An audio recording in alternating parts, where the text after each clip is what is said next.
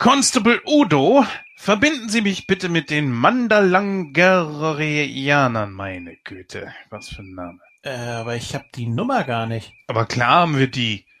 Drück einfach die Wiederholungstaste. Ich habe gestern schon mit denen gequatscht. Aber wo ist die Wiederholungstaste? Hm, mal sehen. Dieser aktiviert den Schutzschirm. Dieser ist für Minecraft. Diese für die Phaser. Oho. Diesen drückt man, wenn man... Schon gut. Boah, das kann sich ja keiner geben, ey. Computer, aktivier die Wahlwiederholung. Aber gerne doch, Captain Schatzi. Nein, die Wahlwiederholung nicht aktivieren. Äh, warum nicht? Das geht nicht, weil, naja, weil. Die ist in Reparatur, ja. Quatsch, Reparatur. Computer, aktiviere die Wahlwiederholung. Hallo mein Süßer. Du hast den Notruf für den einsamen Androiden gewählt. Bei uns kannst du mal wieder richtig aufladen. Für die strenge Katja ohne Emotionen, wähle 1. Was Für die einfühlsame Martia mit Motionschip, wähle 2. Stehst du auf physische Bestrafung, wähle 3 für die mächtige Androida.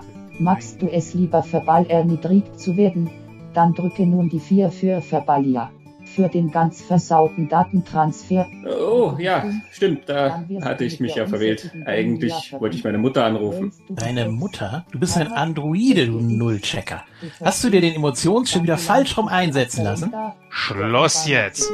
Computer, Mandalanga, ach meine Güte, wie kann man nur so heißen? Also, diese Mandala-Heinis da anrufen. Mandala Lange Orianer werden angerufen.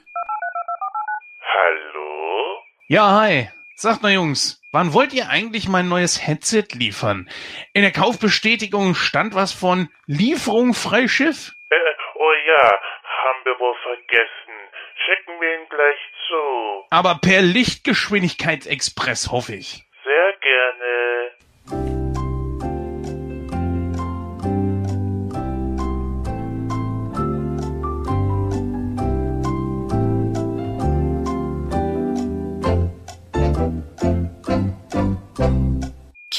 Schatzi, ein Versenderschiff dreht gerade bei. Na, ich hoffe, das ist mein neues Headset. Sollte das nicht bereits vor zwei Tagen ankommen? Ganz genau, Hater. Ich frag mich, was da gerade wieder schiefgelaufen ist. Ich glaube, ich habe den Grund für die Verspätung herausgefunden. Na, dann lass mal hören, Hater. Das Headset wurde mit Herpes versandt. Nein, echt jetzt? Herpes? Boah, bei dem Land kriege ich immer Pickel. Na, dann passt's ja wieder. Was meinten Sie, Constable Udo? Äh, nix, schon gut. Und jetzt? Die rufen uns an. Wartet mal, ich hab da ne Idee. Commander Hater, Operation Kevin aktivieren. Gerne, Captain. Operation Kevin? Ja, pass auf, Udo. Ist geil. Computer, Verbindung mit dem Herpes-Schiff herstellen. Aber das Gespräch mit Commander Hater koppeln und dann auf die Lautsprecher legen. Wir wollen mithören. Hier ist Ihr Herpes-Versand. Wir bringen Ihnen das bestellte Headset. Legen Sie es auf die Türschwelle und verschwinden Sie. Äh, wie soll ich das denn machen? Im Weltraum gibt es keine Schwerkraft und keine Atmosphäre. Was du nicht sagst. Außerdem müssen Sie das Headset noch bezahlen. Und wie viel schulde ich dir? 50 Universos. Du warst gestern Abend auch hier, nicht wahr? Äh, nein. Ich bin erst heute in diesem Quadranten. Du warst hier und hast mit meinem Bruder rumgeschmust. Nein, das habe ich nicht. Erzähl mir nichts, du schmust doch wahllos mit jedem. Snuffy, Air, Leo, Little Mo mit dem kaputten Bein, Cheeks, Bonnie Bub, Cliff. Ich könnte ewig so weitermachen, Baby. Äh, aber nein, das stimmt nicht. Sie müssen mir glauben. Na gut. Ich glaube dir, aber meine Maschinenpistole nicht.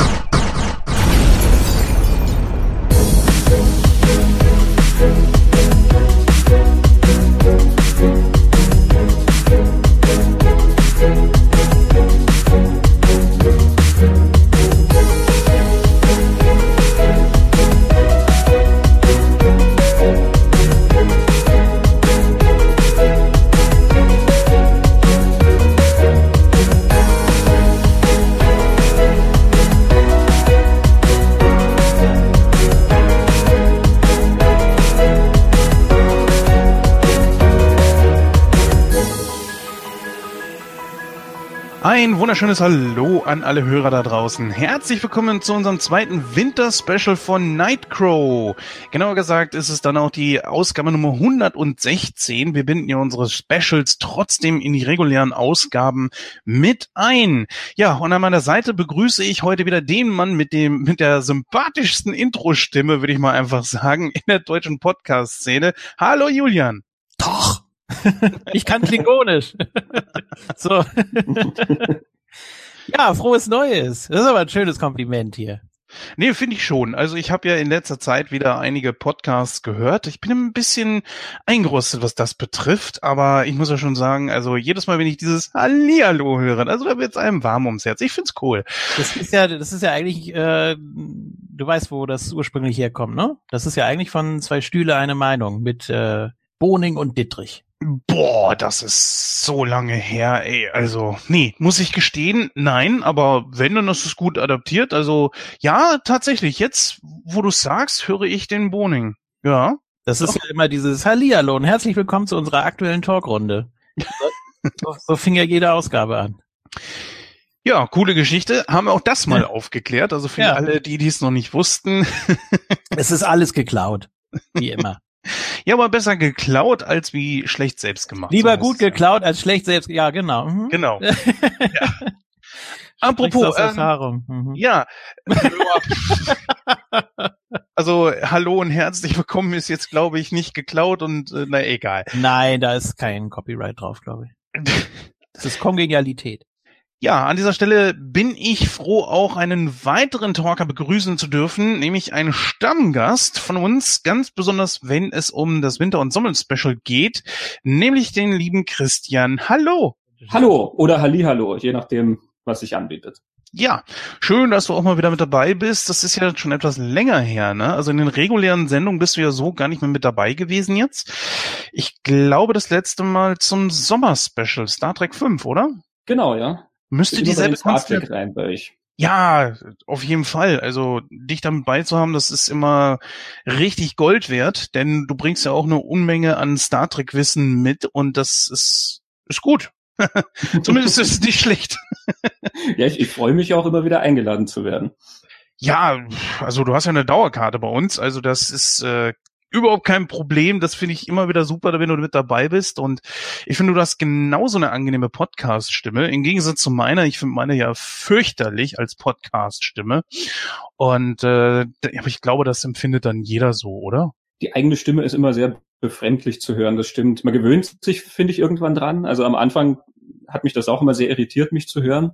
Ähm, mittlerweile geht's, ähm, aber man hört die eigene Stimme ja immer im Kopf komplett anders, als sie dann auf Band klingt. Deswegen glaube ich, mag keiner so richtig seine eigene Stimme.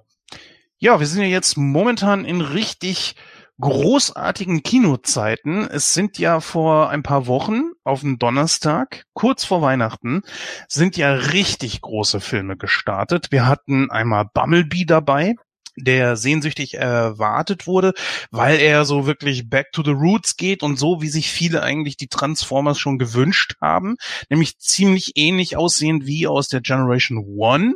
Wir hatten einen weiteren DC-Film, der gestartet ist, nämlich Aquaman. Ich glaube, ich bin gleich äh, allein auf weiter Flur. Aber ich habe auch etwas dabei, und zwar nämlich äh, Mary Poppins Returns. Jetzt mal die Frage an euch. Ist irgendjemand von euch in einen der Filme gegangen oder hat es vor, sich den anzugucken? Ähm, also Bumblebee gucke ich mir morgen an. Mhm. und freue mich auch schon drauf, weil ich habe schon alle anderen Transformers-Filme gesehen. Ähm, frag mich jetzt bitte nicht, worum es da ging. Da waren Roboter und die haben auf andere Roboter eingedroschen und das hat immer zweieinhalb Stunden gedauert. Und ich fand sie bislang alle großartig und ich finde sicher Bumblebee auch ganz großartig, ähm, obwohl ich nicht den Verdacht hege, dass die Handlung wesentlich komplexer ist als in den Vorgängern. Ähm, zu Aquaman, du, du, du weißt, Superhelden und Comics, das ist nicht so ganz meine Welt. Ich habe nie Ahnung, wer die ganzen Leute da sind und was die wollen. Ähm, aber vielleicht gucke ich mir tatsächlich sogar Aquaman an, weil ich James Wan als Regisseur sehr schätze. Der Film hat mich so an und für sich jetzt, äh, also ich bin ja kein Superhelden-Gegner, ne? Also da ist ja Julian mit dir auf einer Stufe, sagen wir mal. Hä? Ja, Superhelden, ja, Superhelden ist ja auch nicht so dein Ding. Oder täusche ich mich Mary da? Poppins ist auch ein Superheld. Nee, wir sind ja jetzt gerade erstmal bei bei äh, ich doch, ich wollte nur weggreifen. Ach so, ja. Nein, nein, also bei dem anderen, das, da könnte ich mir sogar vorstellen, aber komm, bleiben wir jetzt erstmal bei den Superhelden. Also ich war da schon auch sehr skeptisch, ne, auch weil es natürlich bei der Big Bang Theory immer hieß, so Aquaman ist scheiße und hat ja nicht wirklich den besten Stellenwert unter den Superhelden. Aber ich war natürlich trotzdem in dem Film drin und ich finde ja Jason Momoa auch ziemlich cool, auch als Schauspieler. Den dürftet ihr ja, wenn ihr ihn so nicht kennt, liebe Hörer, wahrscheinlich aus Game of Thrones kennen. Oder wo hat er noch mitgespielt? Das Dieser- Conan Reboot, also Ja, genau, der darauf wollte ich gerade. Ja. Und die letzten Staffeln von Baywatch, da ist er auch durchgelaufen. Mhm. Aber du weißt schon, da hat man natürlich nicht auf die Männer geguckt. Ne? Naja, ich ehrlich gesagt nicht. Also Da haben welche mitgespielt? da haben Leute mitgespielt. Da, da hat einer mitgespielt, der, ich habe immer darauf gewartet, dass er in seine Uhr redet und sein Auto herbeiruft. Und da Ja. er das nie gemacht hat, habe ich den dann ignoriert. Ja, das Auto hat ihn nicht erkannt, weil er eine Badehose und keine Lederjacke anhat. das wird sein. Und die Haare kürzer waren. Nee, also äh, klar, sicher. Äh, dann war natürlich auch in Stargate Atlantis war er mit dabei, ab Staffel 2. Daher kennt man ihn bestimmt. Also ich glaube, Jason Momoa dürfte mittlerweile jeder eigentlich irgendwo kennen. Hat ja schon einen Auftritt als Aquaman gehabt in äh, Justice League. Und ja, ich finde ihn cool. Ich finde die Darstellung, wie er äh, daherkommt, ziemlich cool. Ich habe den Film schon gesehen. Ich habe alle drei schon gesehen, über die ich jetzt gerade hier so ein bisschen spreche. Und kann eigentlich alle drei nur empfehlen. Und genauso auch Aquaman. Und da muss ich ganz ehrlich sagen, äh, ich gebe einen Feuchten da drauf, was die Kritiker sagen und was auch viele Fans sagen, weil ich glaube, mittlerweile ist eigentlich auch nur noch schick und in ist, DC Kacke zu finden. Und man hätte eigentlich den Film auch nur als Plakat vor die Kinos hängen können und die Leute hätten trotzdem gemeckert, ohne ihn zu sehen. Es spielt, glaube ich, gar keine Rolle. Ich finde, der Film ist gut geworden. Ich finde sogar, er ist mehr Fantasy-Film als wie Superheldenfilm. Ne? Und mehr möchte ich da jetzt auch gar nicht vorweggreifen für diejenigen, die den Film noch sehen wollen. Also ich kann ihn nur empfehlen, er ist, er ist wirklich gut geworden. Klar, ist natürlich kein Avengers, aber trotzdem auf jeden Fall empfehlenswert. Kommen wir mal zum letzten. Und da würde mich besonders mal Julians Meinung interessieren. Mary Poppins Returns schon gesehen beziehungsweise interessiert? Interessiert auf jeden Fall. Ähm, ich bin generell Disney ja auch nicht abgeneigt, wie du weißt. Und ich Mhm. kenne natürlich auch das Original. Äh, war ja einer der ersten Real-Zeichentrick-Mischfilme. ähm, ich weiß nur, dass, ich, dass der mir als Kind sehr lang vorkam, weil der auch so seine düsteren Strecken hatte und dann auch immer sehr äh, getragene Musik und äh, ja, aber ich, ich fand den immer faszinierend eigentlich und ich war leider noch nicht im Musical, muss ich auf jeden Fall noch nachholen. Und äh, ja, der Film, ich, ich denke, den kann man sich auch angucken. Also bin natürlich immer auch so ein bisschen grundskeptisch bei Neuverfilmungen oder ich weiß gar nicht, soll es ein Reboot sein oder ist es wirklich Returns im äh, wahrsten Sinne? Ja, genauso wie bei Superman Returns. Also da hat man tatsächlich den alten Film genommen, hat das Ganze dann jetzt fortgesetzt. Emily Blunt ist jetzt als Mhm. Mary Poppins zu sehen. Ah, Also ich denke, ich habe im Vorfeld schon Gedanken darüber gemacht, was kann ich sagen. Ich möchte natürlich niemanden spoilern, aber ich glaube, dass das, was ich jetzt sage, sich sowieso jeder denken konnte. Der Film äh, kackt natürlich gegenüber dem Original ab. Ne, das muss man ganz klar sagen. Das ist kein Spoiler. Ich muss aber sagen, er ist trotzdem gut. Also, wenn jetzt die neue Generation in diesen Film geht, sagen Kinder in dem, in dem Alter, wofür er jetzt wahrscheinlich auch gemacht ist, die werden natürlich sagen, oh toll, geiler Film. Und dem, so ehrlich muss man auch sein, in dem Film auch die Chance geben, sie, seine, sein Potenzial zu entfalten. Es ist natürlich klar, dass man äh, Julie Andrews im Hinterkopf hat, Dick Van Dyke im Hinterkopf hat und ja, dagegen auch schauspielerisch stinkt der Film doch ein bisschen ab. Aber trotzdem ist er nicht schlecht. Und ich finde, die Chance hat er auf jeden Fall. Ähm, hattest du Saving Mr. Banks eigentlich gesehen? Das ist jetzt auch schon ein paar Jahre alt. Aber auf jeden Fall, natürlich. Habe ich sogar als Blu-ray hier und Ja. äh, oft mache ich ein Double Feature. Muss ich, muss ich auch noch nachholen. Der ist absolut klasse. Der okay. Film ist super. Ich glaube, äh, ich, wir hatten ja auch mal darüber gesprochen, ob wir nicht so ein Double Feature machen wollen mit Saving Mr. Banks und mit Mary Poppins. Jetzt könnten wir eigentlich schon alle drei Filme hintereinander besprechen, aber ich glaube, das wiederum würde dann total in den Rahmen sprengen. Aber ich glaube, du wärst sofort dabei, oder? Ja, klar. ja, mal gucken, vielleicht kriegen wir die anderen ja mal dazu. hm, ja, liebe Hörer, wie gesagt, geht es heute um Star Trek. Äh, wir haben heute den sechsten Teil, den wir besprechen wollen.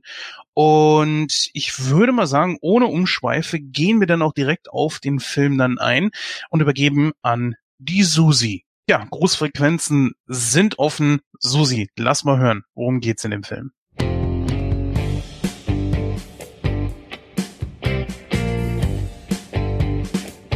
Es ist mal wieder soweit und Nightcrow taucht ab in die Tiefen des Weltalls.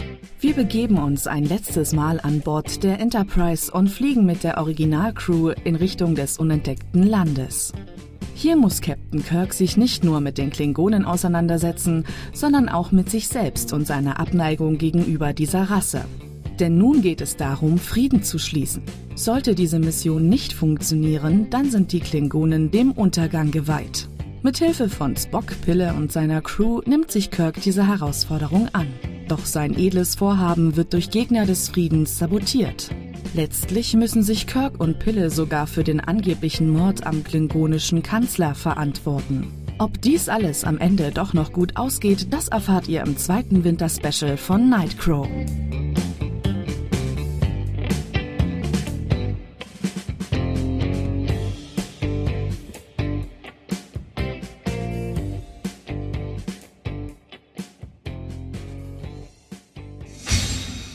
Ja, vielen Dank, Susi. Auch hier einmal einen herzlichen Dank dafür, dass du es dir auch nicht hast nehmen lassen, auch zwischen den Feiertagen dann sowohl das Intro als auch hier das, äh, die Beschreibung einzusprechen. Also das ist natürlich auch keine Selbstverständlichkeit. Deswegen auch nochmal vielen, vielen Dank und auch, dass du uns so lange die Treue hältst. Also was wäre Nightcrow ohne dich? Deine Stimme gehört zu Nightcrow dazu, wie ich, Julian, der Gordon und natürlich auch der Christoph. Ja. Wir haben jetzt unser zweites Winterspecial. Wir haben ja im ersten Sommer- und Winterspecial richtig auf die Tube gedrückt, haben jeweils zwei Filme besprochen. Wir haben dann ja gesagt, irgendwann, das ist auch ein bisschen viel. Immerhin nehmen wir das Ganze ja auch im Dezember auf, wie auch diesen äh, Teil hier. Und haben dann einfach gesagt, äh, machen wir einfach mal nur einen Film ist es, glaube ich, wirklich für alle Beteiligten und auch die Hörer das Beste. Aber ihr könnt natürlich gerne mal eure Meinung in die Kommentare schreiben, wie ihr das seht. Sollen wir doch lieber mal wieder zwei Filme machen? Also eure Meinung würde uns da sehr interessieren. Dann könnten wir natürlich gucken, ob wir im nächsten Special, das wäre dann das Sommer-Special 2019, dann mit zwei Filmen weitermachen. Also lasst es uns gerne wissen. Wir können ja. das ja auch so machen wie im Finale von großen Fantasy-Reihen, äh, Fantasy dass wir dann ganz zum Schluss das noch zweiteilen. Ja, Star Trek 10, den besprechen wir dann sozusagen einmal zwei Stunden nur den erst, die erste Hälfte des Films und dann nochmal zwei Stunden die zweite Hälfte. Ja. Aber das Buch kommt dann als Gesamtwerk raus, ne? Genau. Ja, oder wir machen den nächsten Star Trek Film machen wir so als so eine Art Post-Credit-Scene dass die Leute hm. gucken so, ey, ja. wir haben jetzt schon zwei Stunden gehört, warum geht der Scheiß noch vier Stunden? Genau, das ist dann der J.J. Abrams Star Trek, der kommt da irgendwo hinterm Abspann. Äh, ja. Äh, ja, also ich bin ich genauso wie Julian, ich weiß nicht, so richtig Lust auf die habe ich nicht. Die sind mir einfach zu schnelllebig. Also da ähm, wird ja einer degradiert, nur in der nächsten Minute dann sein Kommando schon wieder zurückzukriegen oder auch äh, direkt befördert zu werden. naja, egal. Ja, im Vorfeld äh, so die Reihe Star Trek 1 bis 5. Es ist ja jetzt auch quasi ein Abschluss für uns. Ne? Es ist ja auch quasi die letzte Reise einer Generation, zumindest im Kino. Wir haben noch diverse Gastauftritte von den alten Schauspielern in Filmen oder Serien von Star Trek. Das kam ja immer mal wieder, aber so als äh, Gesamt ist das jetzt hier der Abschied. Äh, was ist euer Fazit bisher? Die ersten fünf Filme. Julian. Ach so, den jetzt nicht mit einbezogen. Ähm, Richtig, da machen wir ja ein Gesamtfazit am Ende dann. Ja. Also so zwischendrin dachte ich, man hätte da den Absprung auch schon vorher schaffen können. Also insbesondere nach dem dritten, als die alte Enterprise zerstört wurde. Ähm, dann hatte man ja den vierten, was ja jetzt wirklich nochmal so ein Gag war, wo man jetzt nochmal so eine ja, Zeitreise, Öko-Komödie draus gemacht hat. ähm, den fünften fand ich jetzt nicht so essentiell für die Reihe. Ähm, ja, und der sechste, der hat das Ganze schon wieder aufgefangen, aber da sind wir ja noch nicht. Ähm, so als Fazit, um das vorwegzunehmen, kann ich auf jeden Fall sagen, dass die Ungeraden bei mir persönlich auch nicht so gut abschneiden wie die Geraden, was ja generell so äh, der Schnack ist. Ähm, kann ich auf jeden Fall jetzt nochmal bestätigen nach erneutem Gucken der ersten sechs. Ist das bei dir genauso, Christian? Ähm, ich kann eigentlich jedem von denen was abgewinnen. Also ich mag die alle auf ihre Weise. Natürlich ist dann einer mal insgesamt gesehen vielleicht gelungener als der andere. Ähm, also, also wenn ihr euch erinnert, den Vierer, den fand ich wirklich voll auf, in, in, in jeglicher Hinsicht gelungen. Natürlich hat der Fünfer dann ein paar Probleme und ich finde ihn dann auf andere Weise aber sehr, sehr interessant und setzt mich gern mit auseinander. Also ich finde eigentlich die ganze Reihe sehr schön. Jeder Film hat irgendwie was, jeder hat auch so ein eigenes Flair. Ähm, also von mir aus hätten die auch gerne noch weitermachen können. Ähm, wobei ich sagen muss, ich habe jetzt den Sechser wieder geschaut und es ist 20 Jahre her, dass ich ins letzte Mal geschaut habe. Ähm, also wir kommen jetzt erst zum Sechser, nur ähm, ich habe vergessen, wie müde die schon aussehen im sechsten Teil. Ja. Und da rede ich nicht vom Alter, sondern einfach, ähm, die spielen diese Rollen schon seit 25 Jahren. Und ich habe im Sechser dann schon das Gefühl, dass die Schauspieler gar nicht so böse waren, dass das jetzt irgendwann mal aufhört. Also es gab ja auch schon immer wieder Anläufe, dass sie andere Sachen machen wollten, ne, mit Leonard Nimoy und naja, und, und, und, kommen wir ja auch nochmal dazu vielleicht ähm, mhm. im Hinblick auf andere Rollen. Ich habe das Gefühl, für die Beteiligten war es dann gut mit dem Sechser. Ich könnte mir die immer noch anschauen. Einige leben nicht mehr, aber ich hätte auch kein Raumschiff rumfliegen und Abenteuer erleben. Und ich sehe mir Kirk und Co. an. Ähm, ich ich finde die alle schön. Aber gut, ich glaube, es hat dann so gepasst mit dem Sechser. Ja, jetzt warst du ganz kurz mal eben weg, aber ich glaube, damit werden wir heute leben müssen. Aber man hat trotzdem soweit gehört, äh, wie äh, deine Meinung wohl ist. Ja, wir können natürlich gerne damit auch starten. Also man muss ja sagen, dass 1987 und das auch sehr erfolgreich die nächste Generation schon startete und wir auch viele Einflüsse und Elemente und auch Schauspieler von der neuen Generation dann in diesem Film auch schon gesehen haben. Und hinter den Kulissen ging, entbrannte dann auch so ein kleiner ja, ich sag mal, Disput beziehungsweise so ein Wettbewerb zwischen der neuen und der alten Generation.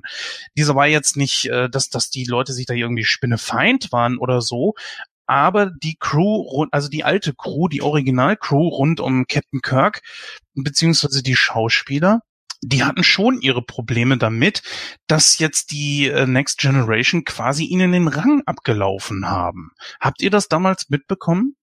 Ja, ziemlich. Also einfach, weil als die Next Generation gestartet ist, war ja sehr, sehr viel Gespräch darüber, geht das ohne Spock Star Trek zu erzählen, ganz banal gesagt. Ne? Mhm. Ähm, und ich glaube, das darf man nicht vergessen. Heutzutage ist man das gewohnt, dass so eine Serie kommt und dann kommt eine Neuauflage mit einer neuen Generation, egal ob das jetzt wirklich eine, in einer anderen Zeit spielt oder sozusagen ähm, einfach eine neue Garde dir vorstellt, ja, neue Rekruten, wie auch immer. Ähm, ich glaube, da gibt es mittlerweile mehrere Modelle. Ähm, bei Star Trek war das sehr ungewöhnlich. Die Serie wurde halt sehr über bestimmte Figuren äh, betrachtet und plötzlich hieß es, die Figuren werden halt abgelöst. Natürlich war das irgendwie merkwürdig, denke ich mal, für manche Leute, ähm, ob man das wirklich so weiterspinnen kann, ohne dann diese Figuren zu haben. Wie ist das bei dir, Julian? Du hast äh, das ja auch schon relativ aktiv mitbekommen, Anfang der 90er, glaube ich. Aber ist es auch mhm. zu dir durchgedrungen? Also auch diese Hintergrundinformationen? Nee, die weniger. Ähm, ich muss dazu sagen, ich habe auch damals, ah, das muss, ich glaube, es hat sich eher überschnitten. Also man hatte damals ja gar nicht so diese Chronologie, man hatte ja auch nicht die Möglichkeiten, alles so abzurufen und anzugucken. Ähm, ich habe auf Sat 1 habe ich die alte Serie immer gesehen, dann kamen die Filme und ich dachte, es läuft so parallel erstmal weiter.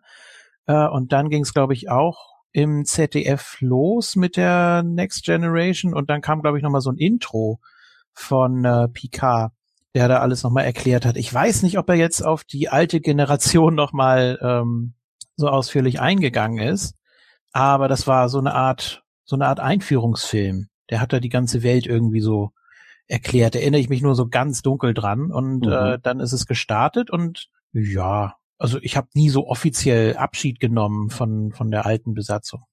Wobei mal- natürlich im Vergleich mit der Serie, äh, wenn man das jetzt mal vergleicht, wir haben ja bei beiden Serien, bei der Originalserie und natürlich bei der Next Generation beide den Sprung von der Serie direkt auf den, äh, auf die große Leinwand. So. Aber ich würde sagen, dass natürlich bei der alten Crew das immenser war, weil sie weg war von diesem cartoonigen und auch die, die, die ganzen Kulissen und so weiter und auch diesen ganzen, ja, Overacting, was äh, da stattgefunden hat. Also denen hat das auf jeden Fall gut getan. Was würdest du sagen, Christian, im Vergleich zur Next Generation mit deren Sprung auf die große Leinwand, war das gut für sie oder doch eher schlecht? Ja, es sind, die funktionieren wirklich unterschiedlich, denn die Next Generation ist ja sozusagen nahtlos auf die Leinwand gekommen. Die haben sieben Staffeln Fernsehen gemacht und dann haben sie die Geschichte halt im Kino weiter erzählt. Mhm. Ähm, also du hast gemerkt, das ist eine Sache, die halt läuft und ich finde, dieser siebte Film, also äh, äh, Generationen, ähm, der hat ja dann auch so alle Anzeichen sozusagen von einer, von einer großen TV-Episode. Irgendwie, das sieht so aus und natürlich ist alles eine Nummer größer und eine Nummer effektreicher gemacht, aber trotzdem ist es sozusagen eine logische Fortführung irgendwie. Ähm, es sind ja auch dann viele involviert gewesen, die die Serie schon jahrelang begleitet haben. Im, Im Falle von der alten Serie war es ja wirklich so, da liegen dann Jahre dazwischen. Mhm. Ähm, die Leute schauen dann schon nicht mehr so aus wie früher, einfach weil sie natürlich gealtert sind und das Design wird dann umgekrempelt und da kommt dann ein Regisseur, der ja gar nicht aus diesem Universum erst einmal ist, sondern ganz eigene Ideen mitbringt und so.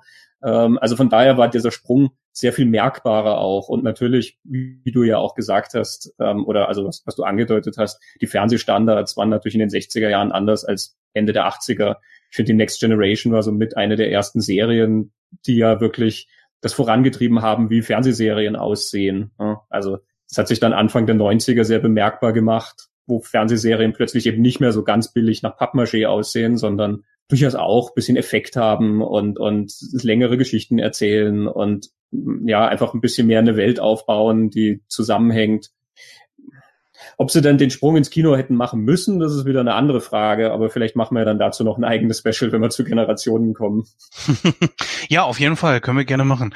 Ja, da hast du recht, auf jeden Fall ist deren äh, Übergang die, auf die große Leinwand sehr viel besser verlaufen, wie du schon gesagt hast, auf, auch aufgrund dessen, dass da nicht wirklich Zeit vergangen ist. Und ja, wenn man das jetzt wirklich mal miteinander vergleicht, äh, kann ich dir auch nur recht geben, dass in den 80er Jahren noch nicht so die Serien sind wie heute, aber man schon so Anleihen hat. Es kommen Dinge wieder, es gibt Doppelfolgen und es werden alte Geschichten mal wieder aufgegriffen aus vorherigen Folgen, die auch schon vielleicht mal ein paar Staffeln zurückliegen. Data und Lord zum Beispiel, nur solche Sachen oder das Kristallinwesen, das auch mal ohne äh, Lore dann funktioniert hat und solche Sachen. Das, das kam immer mal wieder. Man hat Ja, auch viel, viel mehr äh, Wert auf Charaktere gelegt. Nehmen wir nur allein die Geschichte rund um äh, Rikers Vater oder Picards Familie und so weiter.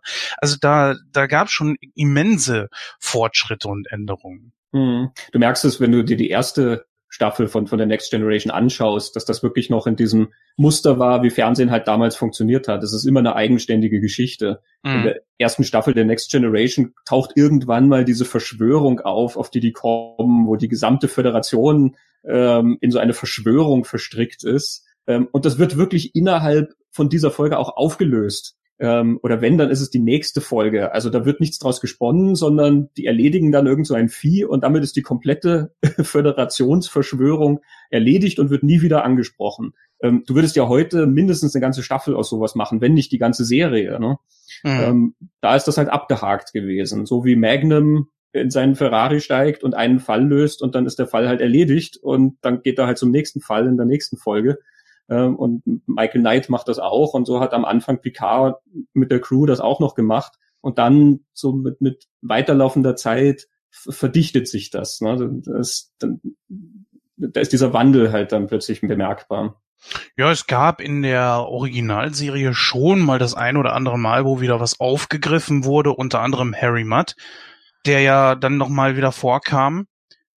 Äh, genau, aber nicht auf die Weise, dass du sozusagen die andere Folge hättest sehen müssen, um zu verstehen, was da passiert. Also natürlich gibt's in alten Serien ja auch diese wiederkehrenden Gaststars zum Beispiel, mhm. aber sie werden immer dann so erzählt, dass du theoretisch auch jetzt bei Folge 85 einsteigen kannst. Du hast noch nie irgendwas davon gesehen und du verstehst trotzdem sofort, was die machen und wer die sind. Und du brauchst diesen Background nicht. Wer ist Harry Mudd? Es wird dir in der zweiten Folge dann trotzdem wieder erklärt, wer der Typ ist. Genau. Ja, äh, eines kann man natürlich noch sagen zu der ersten Staffel von äh, The Next Generation, denn dort war es ja sogar so, wenn man mal guckt, wie die Planeten aufgebaut sind. Man hat ja, ich glaube, ab Staffel zwei oder drei fing es dann an, dass man auch richtig Außendreh gemacht, äh, Außendrehs gemacht hat. Und in der ersten merkt man noch, dass richtig Rottenberry damit involviert war, weil du hast komplett rote Himmel gehabt, Pappmaché-Steine und so eine Geschichten. Ich finde einfach, dass der Einfluss von ihm sehr, sehr deutlich noch spürbar war. Es stand ja auch, glaube ich, komplett aus seiner Feder. Ne, ich wir gehen jetzt ein bisschen zu viel auf die Next Generation ein, aber nur kurz, um das mal eben zu erwähnen. Und ich finde, solange er seine Finger dazwischen hatte, also so als äh, Worldbuilder, fand ich ihn wirklich gut. Der konnte richtig gut Charaktere inszenieren und äh, auch einfach beschreiben. Aber wenn es darum ging, eine Serie zu bauen, zu drehen, diese, diese Welt aufzubauen, war das einfach zu, ich weiß nicht, war das irgendwie nicht so sein Ding. Wenn ihr euch mal erinnert, es gibt ja eine Folge, äh, bei der Originalserie, wo sie auf diesem Planeten sind, wo sich deren Gedanken äh, richtig manifestieren. Und das war ein Außendreh. Und die Qualität dieser Folge, die ist immens besser, als wie wenn sie im Studio gedreht haben und mit äh, wieder grünem Himmel und Pappmaché-Wänden und so weiter. Es sah einfach blöd aus. Es tut mir leid, das sagen zu müssen. Es gab, glaube ich, zwei oder drei Folgen oder sogar vielleicht auch vier, wo sie richtig Außendrehs gemacht haben. Und so schwer war es ja nicht. Einfach nach draußen gehen und dann hast du einen anderen Planeten von mir aus. Keine Ahnung. Aber ähm, ich finde den Einfluss von ihm als äh, Regisseur nicht gut. Er hat nie Regie geführt in den in diesen Serien. Also man muss auch dazu sagen, Studiodreh ist immer einfacher als ein Außendreh.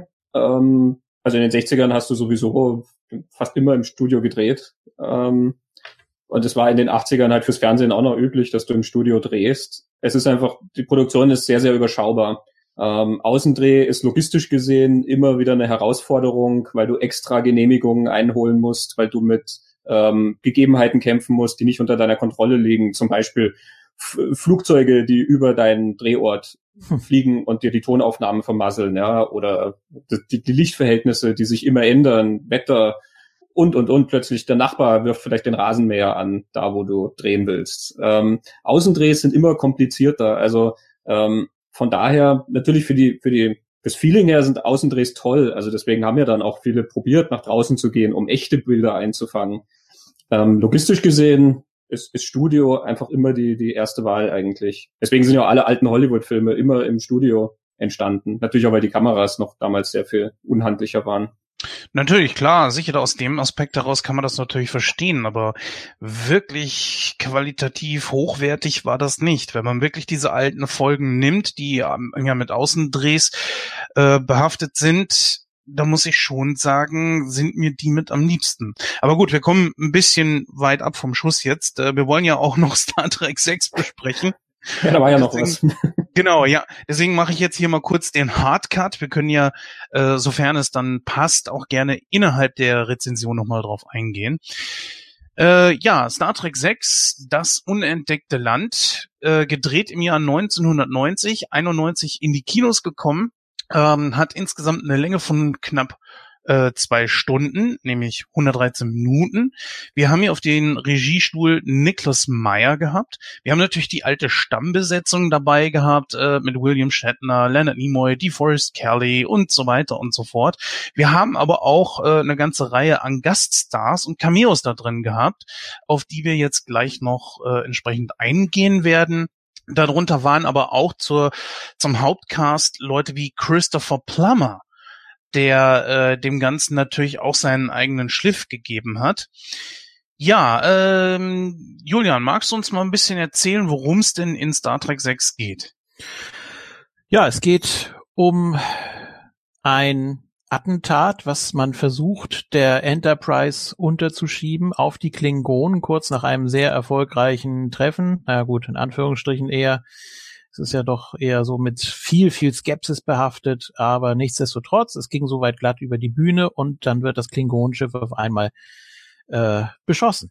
Und keiner weiß, wo das herkam. Natürlich wird die Enterprise verdächtigt. Es gibt kein äh, anderes Schiff in der Nähe und äh, ja, da müssen sie sich jetzt erstmal wieder rauswinden. Zwischendurch werden noch Kirk und Pille verhaftet, werden dann auf diesen Eisplaneten gebracht und in die Minen geschickt und alles ganz furchtbar. Und äh, ja, also das ist das ist so die Grundidee. Ja, damit hast du es eigentlich auch richtig gut zusammengefasst, aber das andere werden wir jetzt noch im Einzelnen sprechen. Ja. Ja, Christian, die Grundidee dieses Films, des Plots, äh, ich bin mir hundertprozentig sicher, dass du das sehr, sehr gut äh, wiedergeben kannst. Könntest du das für uns mal eben tun? Oder überrasche ich dich da jetzt ein bisschen sehr? Die, die Grundidee des Plots, du willst darauf hinaus, dass das ja gewisse Ereignisse widerspiegelt, die sich Richtig. Anfang der 90er in der tatsächlichen Welt wieder äh, ereignet haben. Genau. Ähm, ja, das ist also, wie man eigentlich gar nicht schwer erkennen kann, das ist eine Parabel auf das Ende des Kalten Krieges. Also 89 ist die Mauer gefallen, die DDR hat sich aufgelöst und der Kalte Krieg, der jahrelang zwischen Amerika und Russland geherrscht hat, ähm, ist zu einem Ende gekommen. Dann Abrüstung und so. Das war ein langer, langer und sehr schwieriger Prozess. In den 80ern war ja nochmal eine ganz schwierige Phase des Kalten Kriegs. Und es war ja so, dass schon in der alten Serie in den 60ern waren die Klingonen irgendwie die Russen. Ja, also ähm, hm. die haben natürlich einen Russen an Bord des Schiffs. Also ähm, die diese Utopie, die Star Trek zeichnet, ist ja so eine vereinigte Welt, wo alles sozusagen schon, wo die, die ganze Erdbevölkerung sich ja schon friedlich geeinigt hat und zusammenarbeitet. Ähm, und trotzdem gibt's ja immer irgendwie auch dieses andere. Und damals in der Serie waren die Klingonen ja immer noch die Bösen. In den Kinofilmen war das ja auch immer noch so, dass wenn die Klingonen auftauchen, verheißt das nichts Gutes. Ja, die haben Kirks Sohn auf dem Gewissen. Ähm, hier kommen die jetzt, das, dieses Imperium, das Klingonische, steht so vorm Ruin. Ähm, das war mit Russland tatsächlich so. Ähm, der, der, Auslöser, der genannt wird, ist so ein, ein, ähm, ein Mond, auf dem die eine Mine haben, wo sich ein, ein Unfall ereignet. Das ist so ein bisschen Tschernobyl, ne? Mhm. Ähm, ich glaube, genau, Praxis heißt dieser ja, Mond hier, ne? Ja, da ist das ja äh, von abgeguckt gewesen. Hm. Du hast einen Kanzler Gorkon, der diesen Frieden äh, aushandeln will. Also auch da der Name erinnert schon so ein bisschen an Gorbatschow. Ähm, Natürlich hat sich dann die tatsächliche, das tatsächliche Ende des Kalten Krieges zum Glück ohne Attentate und so weiter abgezeichnet. es ist wesentlich besser verlaufen als hier. Ähm, aber ja, also die, die Parallelen sind auf jeden Fall da. Und es geht dann natürlich auch sehr viel drum, dass da sozusagen der, der immer mein Feind war, der Jahre und Jahrzehnte lang mein Feind war, plötzlich irgendwie mit mir zusammengeführt werden soll. Ja, kann ich denen trauen? Und auf der anderen Seite, die Klingonen äußern das ja auch, geht da unsere Kultur verloren, wenn wir jetzt uns darauf einlassen, auf, auf diesen Frieden? Ich merke gerade, wo ich, ich habe jetzt den Titel mal durchgelesen, das unentdeckte Land.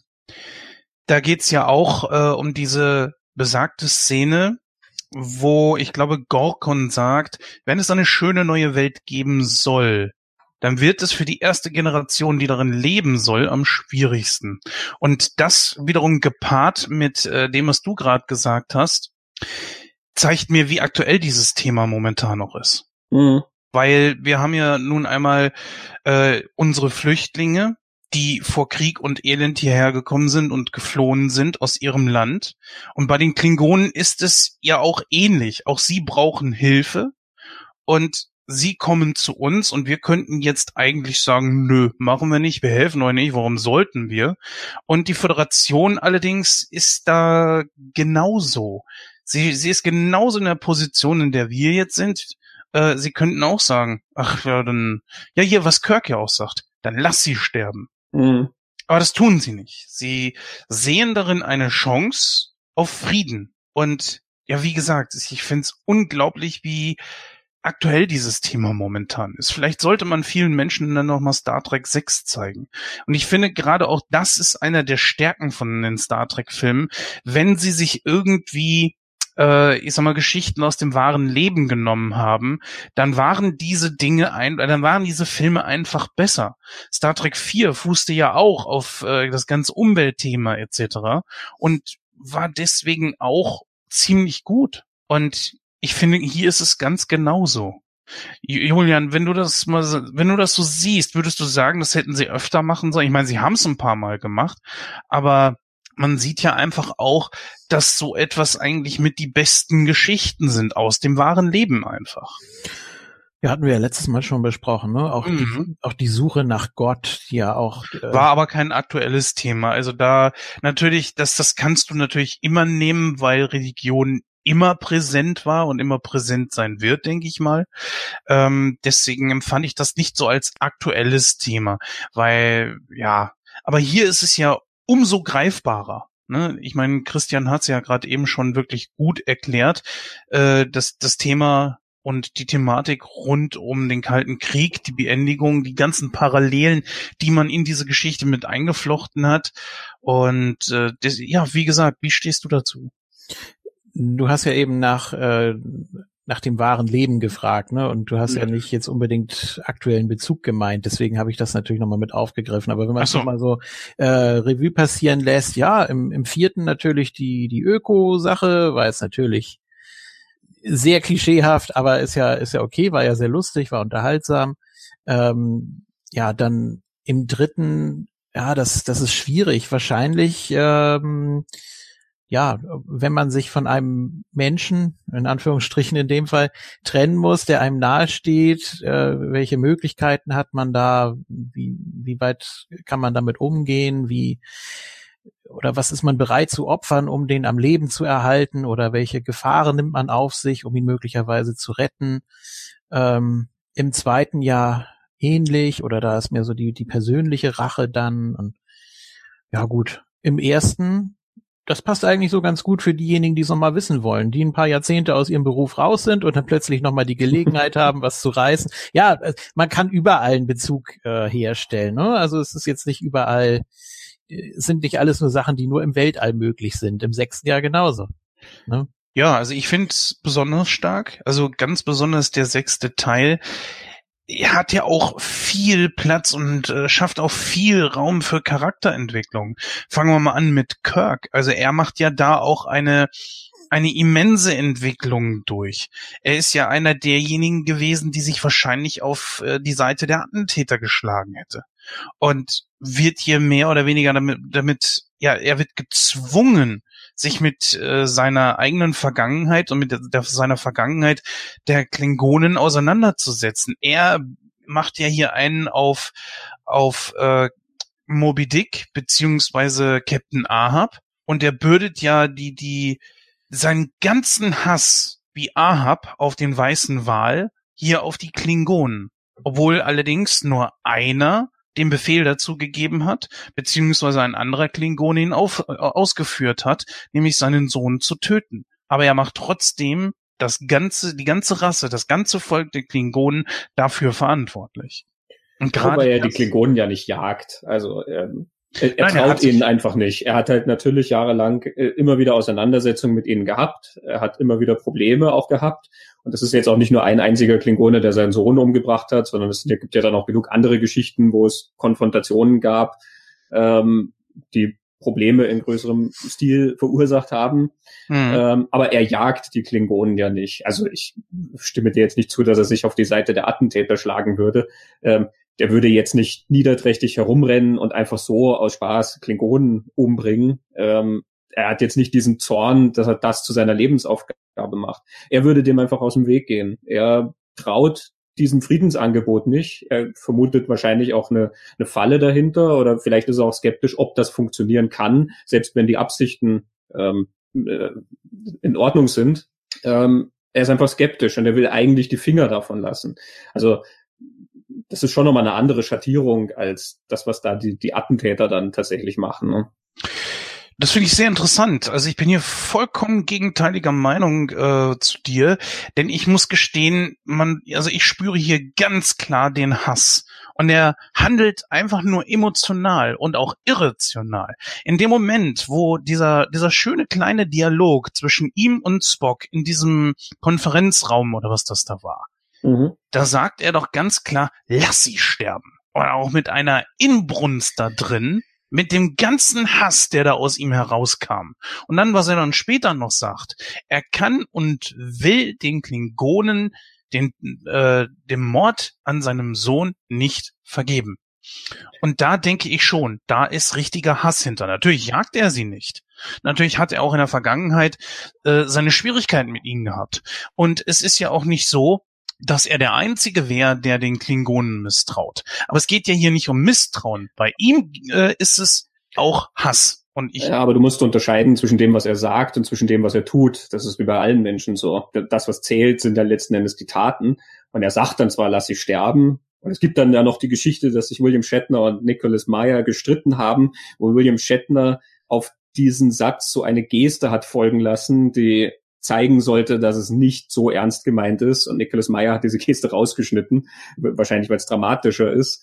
Ähm, aber selbst, also wenn man das subtrahiert, diese Info, ähm, mhm. er sagt das. Aber sobald etwas passiert, ist Kirk ja wieder auf der Seite des Richtigen. Er lädt die Klingonen ein zu sich, er bemüht sich um diplomatische Verhandlungen und wenn dann was passiert, ist er der, der rübergeht und versucht, denen zu helfen und den zu retten. Er ist der, der sich zu diesem Tribut dann hinstellt und sagt, er ist verantwortlich für seine Crew und, und, und. Seine Taten sprechen ja wieder eine ganz andere Sprache. Er ist ja jemand, der sich über das total hinwegsetzen kann, dass er eigentlich emotional da getroffen ist oder Hass verspürt oder so. Nichts von seinen Taten äh, ist davon in irgendeiner Form beeinflusst. Jein. Also ich würde dir da nicht ganz zustimmen. Ich sehe eher da drin, seine persönliche Einstellung gegenüber den Klingonen ist klar. Zumindest am Anfang. Er macht eine Wandlung durch. Und ich würde jetzt einfach mal sagen, dass diese Wandlung ganz besonders auch durch den klingonischen Kanzler dann verursacht wurde. Aber trotzdem kommt für mich am Anfang des Filmes ganz klar der Hass auf die Klingonen hervor. Und den kann man ja auch irgendwo nachvollziehen. Nur dieses äh, Irrationale, dieses Lass sie sterben, das irritiert ja auch Spock. Er, er, er hebt ja da auch die Augenbraue völlig. Ich denke mal, auch Spock ist in dem Moment völlig überrollt von dieser, von diesem Hass, den den Kirk da in sich trägt. Den glaube ich jeder äh, sofort. Ich schar schon mit den Hufen. Finde ich gut. Äh, lass mich nur kurz eben zu Ende bringen. Äh, ich glaube nur, dass er, wenn es darum geht, dass er seinen Job erledigen soll, ist er nun einmal Profi. Und dann zieht er es auch durch. Und das hat er auch in der Serie und in Filmen davor auch immer getan. Spock sagt ja etwas später, was mir jetzt gerade wieder einfällt dazu. Ähm, ich kenne den genauen Wortlaut nicht mehr, aber er sagt sowas ähnliches wie, äh, man muss Vertrauen haben, dass das Universum seinen Weg findet oder ja, ich, ich, ich weiß den, ich weiß den Wortlaut nicht mehr, aber so ungefähr mhm. hat das, hat das ja gesagt, ne? Also könnte man ja auch sagen, wenn da jetzt tatsächlich durch diese Explosion oder äh, das heißt ja, dass die, dass die Klingonen nur noch 50 äh, Erdenjahre dort überleben könnten aufgrund dieser äh, ja Einschränkung, sagen wir mal. Äh, warum, warum rechnet er das da nicht mit ein? Oder ich finde sowieso Spock am Anfang unglaublich unsympathisch, wie er Kirk praktisch hintergeht. Also er geht da einfach ans Rednerpult und stellt ihn vor vollendete Tatsachen und das, weiß nicht, wirklich freundschaftlich ist das nicht. Also ich hatte am Anfang, ja, so im ersten Viertel vielleicht meine Probleme mit Spock, aber das hat sich dann in Wohlgefallen mehr oder weniger aufgelöst. Naja, hintergehen würde ich jetzt nicht sagen. Warum hintergehen? Weil er das einfach beschlossen hat. Also er hat ja hinter äh, dem Rücken seiner alten Crew hat er da ja alles schon klar gemacht und die machen das eben und äh, das das finde ich nicht in Ordnung und die anderen dann ja auch und äh, ach so ja unsere Freiwilligen und ich sehe sie haben keine Fragen mehr und dann ist ja alles klar und fand ich unmöglich die ganze Szene also gemein. Äh, jetzt gibt's natürlich auch diesen Ausspruch von Spock. Der sagte, nur Nixon konnte nach China gehen. Ein altes vulkanisches Sprichwort. Ja, ja, ein altes vulkanisches Sprichwort, ne? Oder Ja. klingonische Original, ja klar. Ach, das war doch herrlich. Ich habe ich hab wirklich gut gelacht. Äh, jetzt ist natürlich, ich glaube, dass was er damit aussagen wollte, ist, dass eben nur jemand genau wie Kirk solch eine Mission vollbringen konnte. Das war im, im Grunde genommen ja auch so eine Art Jakobsweg für Kirk. Im übertragenen Sinne. Nicht, nicht ganz passend jetzt diese, diese, dieser Vergleich. Aber es ist schon so, es war ein Weg der Erkenntnis für ihn. Also der, der Satz, den gibt's ja tatsächlich, only Nixon can go to China, der beruht Mhm. ja darauf, dass Nixon ähm, als Präsident und auch um seine Präsidentschaft drumherum immer ganz, ganz starken antikommunistischen Kurs gefahren ist. Also der war wirklich vehement gegen den Kommunismus und ähm, nun ja, dass der also ausgerechnet dann als Botschafter darüber geht, ähm, war sozusagen ein Zeichen, ähm, dass das jetzt nicht plötzlich so eine weiche Tendenz ist, ja, wir kuschen jetzt nicht plötzlich, sondern wir schicken sozusagen unseren unseren härtesten Gegner als ähm, Verhandler dorthin, ja, das, das ist der Hardliner und der verhandelt diese Geschichte aus. Und darauf bezieht sich das sozusagen Kirk, der, der so vehement gegen diesen klingonischen Frieden ist, ist dann der, der diesen Frieden aushandeln soll, um zu zeigen, dass die Föderation jetzt nicht plötzlich weich geworden ist. Ja, deswegen passte diese Allegorie auf jeden Fall. Und das ist eben das, was der Charakter James T. Kirk in diesem Film hier dann einfach durchmacht. Was natürlich auch wiederum äh, sehr gut passt, weil im dritten Teil ja sein Sohn auch umgebracht wurde von den Klingonen. Also da, das greift man sehr schön wieder auf und passt, packt es hier mit in die Geschichte rein. Und äh, ja, deswegen sage ich, ist das mit einer der stärksten Charakterzeichnungen in diesem Film. Wie siehst du denn das überhaupt? War das Hass oder nicht, Julian? Hm, am Anfang schon, würde ich sagen. Oder ne, war eher, eher, eher gleichgültig, würde ich sagen. Also ähm, man kann bei ihm auch nicht von Vorurteilen sprechen, weil er eben seine Erfahrungen gemacht hat. Das lässt sich ja nun mal nicht äh, von der Hand weisen. Also es ist, es ist absolut verständlich. Warum sollte er kooperieren? Warum sollte er auch, auch anderen oder warum sollte er ein Vertreter sein, ähm, der etwas vorspielt, der jetzt sagt, ja, äh, ich stehe hinter dem Frieden und dann ist es nicht so. Also Nee, es ist ja tatsächlich auch so, entschuldige, wenn ich da kurz ins Wort falle, ähm, geht nämlich hier gerade um die Diskussion. Es ist natürlich auch so, dass sie sagen, jetzt können wir ihnen Bedingungen diktieren. Das heißt, Ja. sie haben die Klingonen ja auch ein Stück weit in der Hand. Und deswegen finde ich es wiederum sehr, sehr bezeichnend, dass Spock da einfach um die Ecke kommt und sagt, nee, wir machen das jetzt. Ich glaube, er hat auch gar nicht so weit gedacht, beziehungsweise vielleicht hat Spock sich auch irgend, insgeheim irgendwo gedacht, so, damit tue ich ihm sogar auch was Gutes. Ja, Spock ist das Ganze mal wieder sehr, sehr logisch angegangen. Ne? Jemand ist in Not, also muss ihm geholfen werden und er hat auch dann gleich den richtigen sich ausgesucht. Nicht, weil jetzt Kirk unbedingt so ein Gegner von, von dem Friedensvertrag ist, sondern weil er ihn eben auch am besten kennt. Das heißt, er vertraut ihm in erster Linie. Und Kirk ist mehr so, ja, es, er ist nun mal berechnend und er hat ja auch seine, seine Anhänger und, und versucht das Ganze, die Situation auszunutzen. Aber so ist Politik eben. Und immer gewesen. Also ohne Bedingungen, ohne Kompromisse. Natürlich auch, auch Machtspielchen, ganz klar. Äh, funktioniert Politik ja nicht. Und genau das ist eben mit einer der Punkte.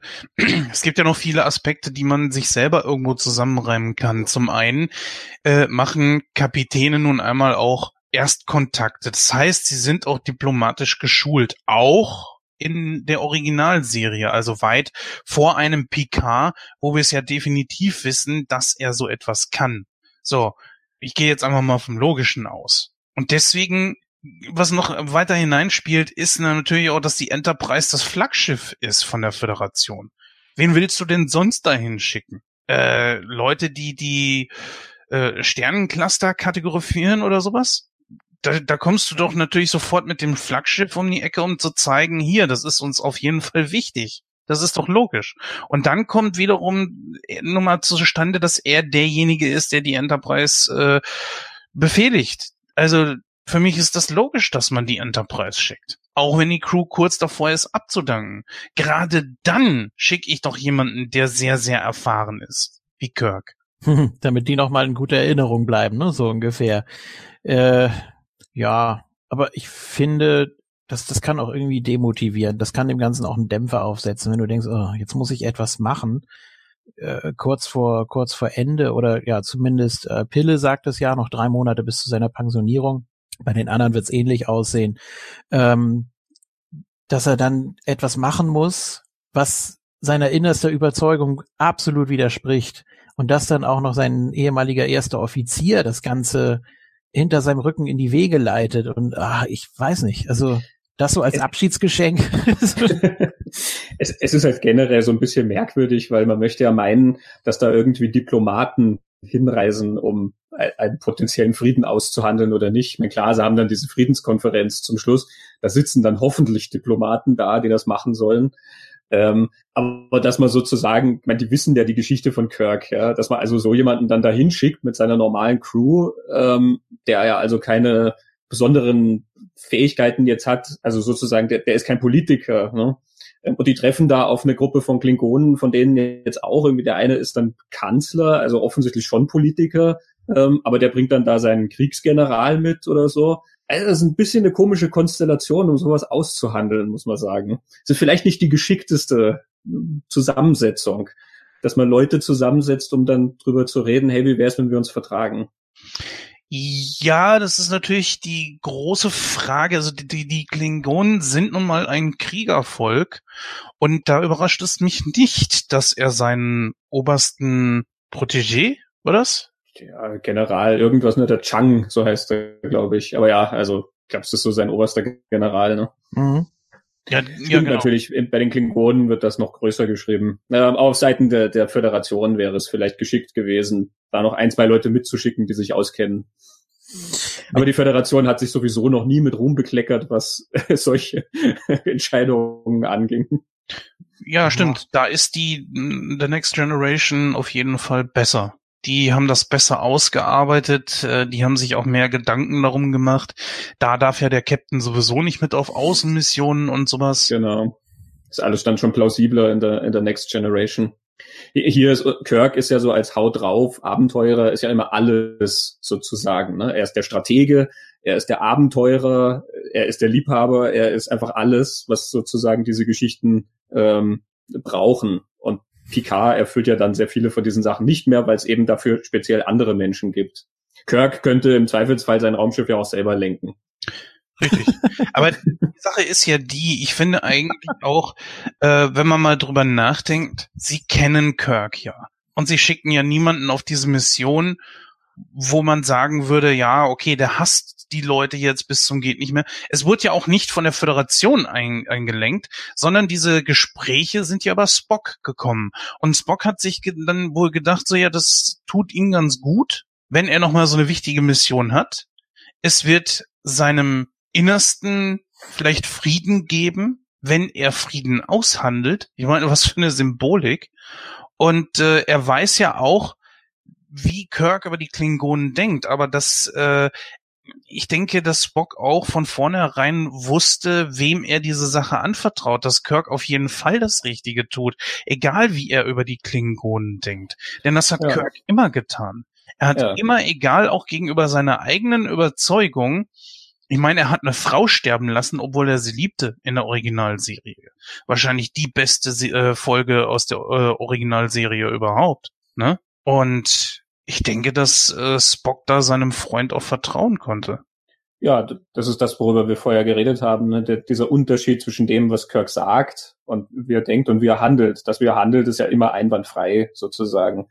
Ähm, vielleicht nicht nach Klingonen, äh, nicht nach Föderationsregulationen, da ist es nicht einwandfrei, aber für uns moralisch gesehen ist er ja immer einwandfrei als Held. Ähm, nur, ja. dass ich vorhin meinte, entschuldige, kurz das eben klarstellen, äh, nur, dass ich vorhin meinte, dass er aus äh, seinem Job heraus die Pflicht hat, das, also aus der Pflicht heraus das äh, zu machen, dass er da dann halt eben Profi ist und wie gesagt auch drin geschult und dann einfach so eine Art äh, Klickmechanismus im Kopf hat, so, ja, ich tue jetzt auf jeden Fall das Richtige, weil das ist mein Job. Ich bin immer auch der Captain der Enterprise, etc. Aber äh, was jetzt zum Schluss ich meinte, dass das eher aus seinen emotionellen heraus passiert. Das machen die Filme auch besser als die Serie, finde ich. Also in der Serie ich habe die auch erst vor kurzem erst äh, zu Ende geguckt, die drei Staffeln.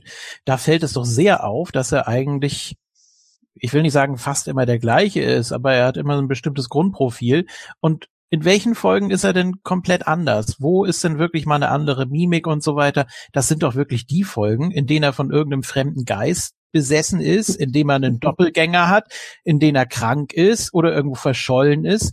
Ansonsten ist er fast immer der gleiche, ist mir aufgefallen. Und hier ist es in den Filmen eben besser dargestellt, weil er jetzt eben nochmal richtig was mitmachen muss. Ja, das liegt wahrscheinlich auch darin, dass halt, du musst ja mal gucken, wie, die, ich sag mal, die alte Serie hat sich ja nicht wirklich ernst genommen. Es war alles sehr cartoonig, total überzeichnet. Das war auch übrigens genau die Serie für Shatner, weil der Typ ja zum Overacting neigt ohne Ende. Aber auch an sich schon ein ganz guter Schauspieler eigentlich ist. Ähm, da diese berühmte äh, Geschichte, dass in den Filmen heraus dann ein Regisseur den, den äh, sich, also den Shatner sich so lange hat müde ackern lassen, bis der das Overacting endlich ließ und die Szene hat er dann genommen, wo äh, Shatner dann müde war. Nur mal als Beispiel. Äh, das, wozu brauchtest du da eine Charakterdarstellung? War eigentlich nicht notwendig. Er erfüllte da genau das, was er sein sollte. Ein, ja, wie war Star Trek denn anfangs äh, konzipiert als Wild West im Weltraum? Er war ein Hart drauf. Und dazu noch ein, ein richtiger Ladiesman, also der Typ war halt eben eher so was fürs Auge. Der, der, der Shatner war einfach ein gut aussehender Typ, den, den man dann als Captain auf diese Enterprise äh, gesetzt hat und dann hattest du was fürs Auge, jemanden, der auch einigermaßen gut schauspielern konnte, passte doch für das, was es war. Und also in den 60ern waren ja Serien sowieso, ähm, die waren halt so gebaut. Du hast ja keine Serie in den 60ern, die dann plötzlich die, die Hauptfigur in irgendeiner Form ganz anders schattiert in, in anderen Folgen. Die Hauptfigur ist die, so wie sie gesetzt ist, von Anfang an. Perry Mason ist auch immer derselbe und die Leute von Bonanza sind auch immer dieselben. Ähm, und jede andere Serie, die du finden wirst, ähm, funktioniert nach diesem Prinzip, wie Star Trek ja dann auch. Ne? Ähm, das, das, das war einfach auch nicht vorgesehen. Ja. Auch das ist wieder so ein Unterschied. Eben heute ist man von Serien auch andere Sachen gewöhnt. Also dieses lange Erzählen, während damals halt Serien mehr so im Sinne von einem, wie, wie so ein Groschenheft halt waren. Ja. Du kriegst halt einfach immer neues Abenteuer, neue Folge, aber du, es ist eben nicht vorausgesetzt, dass du andere siehst. Um eine große Charakterveränderung zu erzählen, musst du ja voraussetzen, dass Leute schon diese und jene Folgen gesehen haben. Und das hat man halt nie, weil ähm, du hast ja auch keine keine DVD-Boxen oder sowas gehabt, wo du sicherstellen konntest, die Leute haben jetzt schon zwei Staffeln geguckt und plötzlich erzählen wir eine ganz andere Seite vom Charakter, sondern es kann sein, dass die Leute jetzt gerade zum ersten Mal einschalten. Ja, Gut, also auch gerade in Deutschland waren die Folgen ja auch nicht in der richtigen Reihenfolge zum Teil. Ja, das kommt dann. Und eben, aber es, du konntest das machen, weil es war ja wurscht letzten Endes. Ja, ja, eben. Also wenn du da, meinetwegen, ich nehme jetzt nochmal Sat 1 Beispiel, irgendwie Nachmittagsprogramm, hast du dann eine Folge aus der zweiten, dann wieder aus der ersten und dann hast du nochmal irgendwie was anderes. Ähm, es wurde aber auch vorher schon ja gemischt in der Serie, ne? Habe ich ja auch in dem Zusammenhang nochmal gelesen, dass man gemerkt hat, ich glaube, in den ersten zehn Folgen war das, dass man zu viel im Raumschiff sich befindet und dass man dann einfach ein paar Folgen, die auch auf anderen Planeten spielen, nach vorne geholt hat. Also mhm. habe ich habe ich erst vor kurzem gelesen, im, also im Zusammenhang mit der Serie nochmal. Ähm, deshalb gibt's ja auch unterschiedliche Reihenfolgen, unterschiedliche Folgenlisten. Ähm, Finde ich ganz interessant, wenn man da ja dann eigentlich auch Preis gibt, dass man da jetzt nicht so wirklich ein Konzept hatte, dass man da zumindest keine Chronologie hatte in einzelnen Folgen, sondern dass sie wirklich ja einzelne abgeschlossene Episoden sind, ne? Und dass mhm. sie nicht unbedingt was miteinander zu tun haben müssen. Natürlich wird da immer noch mal wieder was aufgegriffen, aber so war das eben damals bei den bei den Serien. Die können mittendrin anfangen, dann kann in der späteren Folge plötzlich der Anfang erzählt werden. Ich glaube, bei Knight Rider ist es so, dass äh, wie alles begann, ist jetzt in der dritten oder vierten Staffel die Folge. Also man, man kann es alles durcheinander gucken. Und äh, so war das damals auch gedacht, denke ich. Nun, das hat man ja auch, glaube ich, schon ein paar Mal diskutiert. Äh, ich persönlich finde, dass diese neue Art von Serien sowohl gut als auch schlecht ist. Wenn ich jetzt sage schlecht, dann werde ich meistens doof angeguckt. Aber die Sache ist eben die, nimm dir mal irgendeine Folge aus Game of Thrones und guck sie einzeln. Und das war's. Das Ja, macht natürlich. nicht viel Sinn. Ne? Und deswegen muss es, guck mal, ich finde zum Beispiel die ganz neue Star Trek-Serie, die Discovery, gar nicht so schlecht, weil die Handlung zwischendurch wie so ein roter Faden weitererzählt wird, aber es auch in sich abgeschlossene äh, einfach Geschichten gibt, die die du so gucken kannst. Da geht übrigens die zweite Staffel los am 18. Januar, habe ich gerade gesehen. Ah, schön. Ja, Ja, schön. kannst du ja auch in mal- Deutschland oder? Bei, bei Netflix Deutschland, ja. Oh, das ist cool.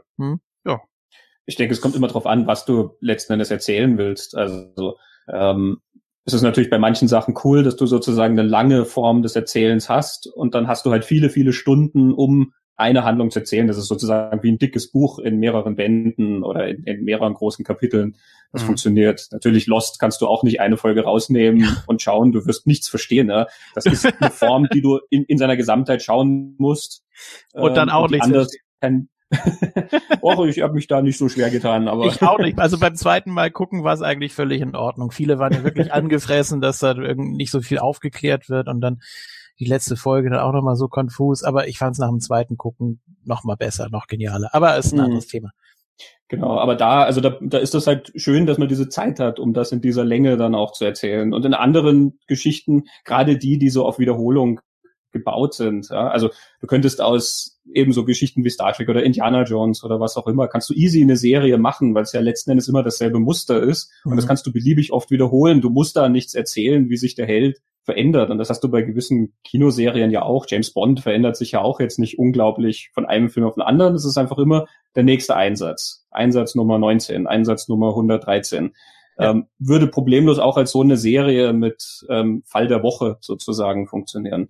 Es haben beide Formen was für sich. Ja, oder bei Batman, ne, wo du die Doppelfolgen hast. Am Ende der ersten Folge ist immer die Mhm. Bedrohungssituation und bei der zweiten befreien sie sich dann und es läuft immer gleich ab. Die Gegner wechseln sich ab und ansonsten. Aber es, aber ja, es macht eben Spaß, ne? Ja, ja, klar. Ja, klar. Der, also wir wir reden jetzt von den 60er Jahre Batman-Dingern. Ja, ja, klar.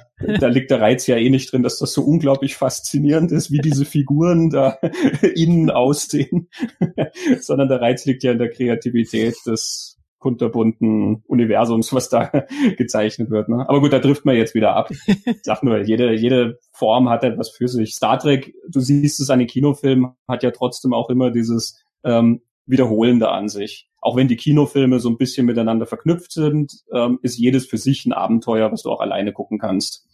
Und das finde ich eine ganz gute Geschichte. Äh, ich wollte jetzt sowieso mal ein bisschen überschwenken auf Spock, da du gerade schon dran warst, Christian.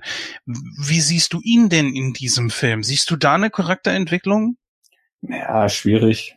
Also er redet davon, dass das wohl sein letzter, seine letzte Reise wird und so. Ich bin mir da nicht sicher, inwieweit sie das in Bezug auf die Figur erzählen oder in Bezug darauf, dass es sowieso die, der letzte Einsatz der alten Crew sein soll.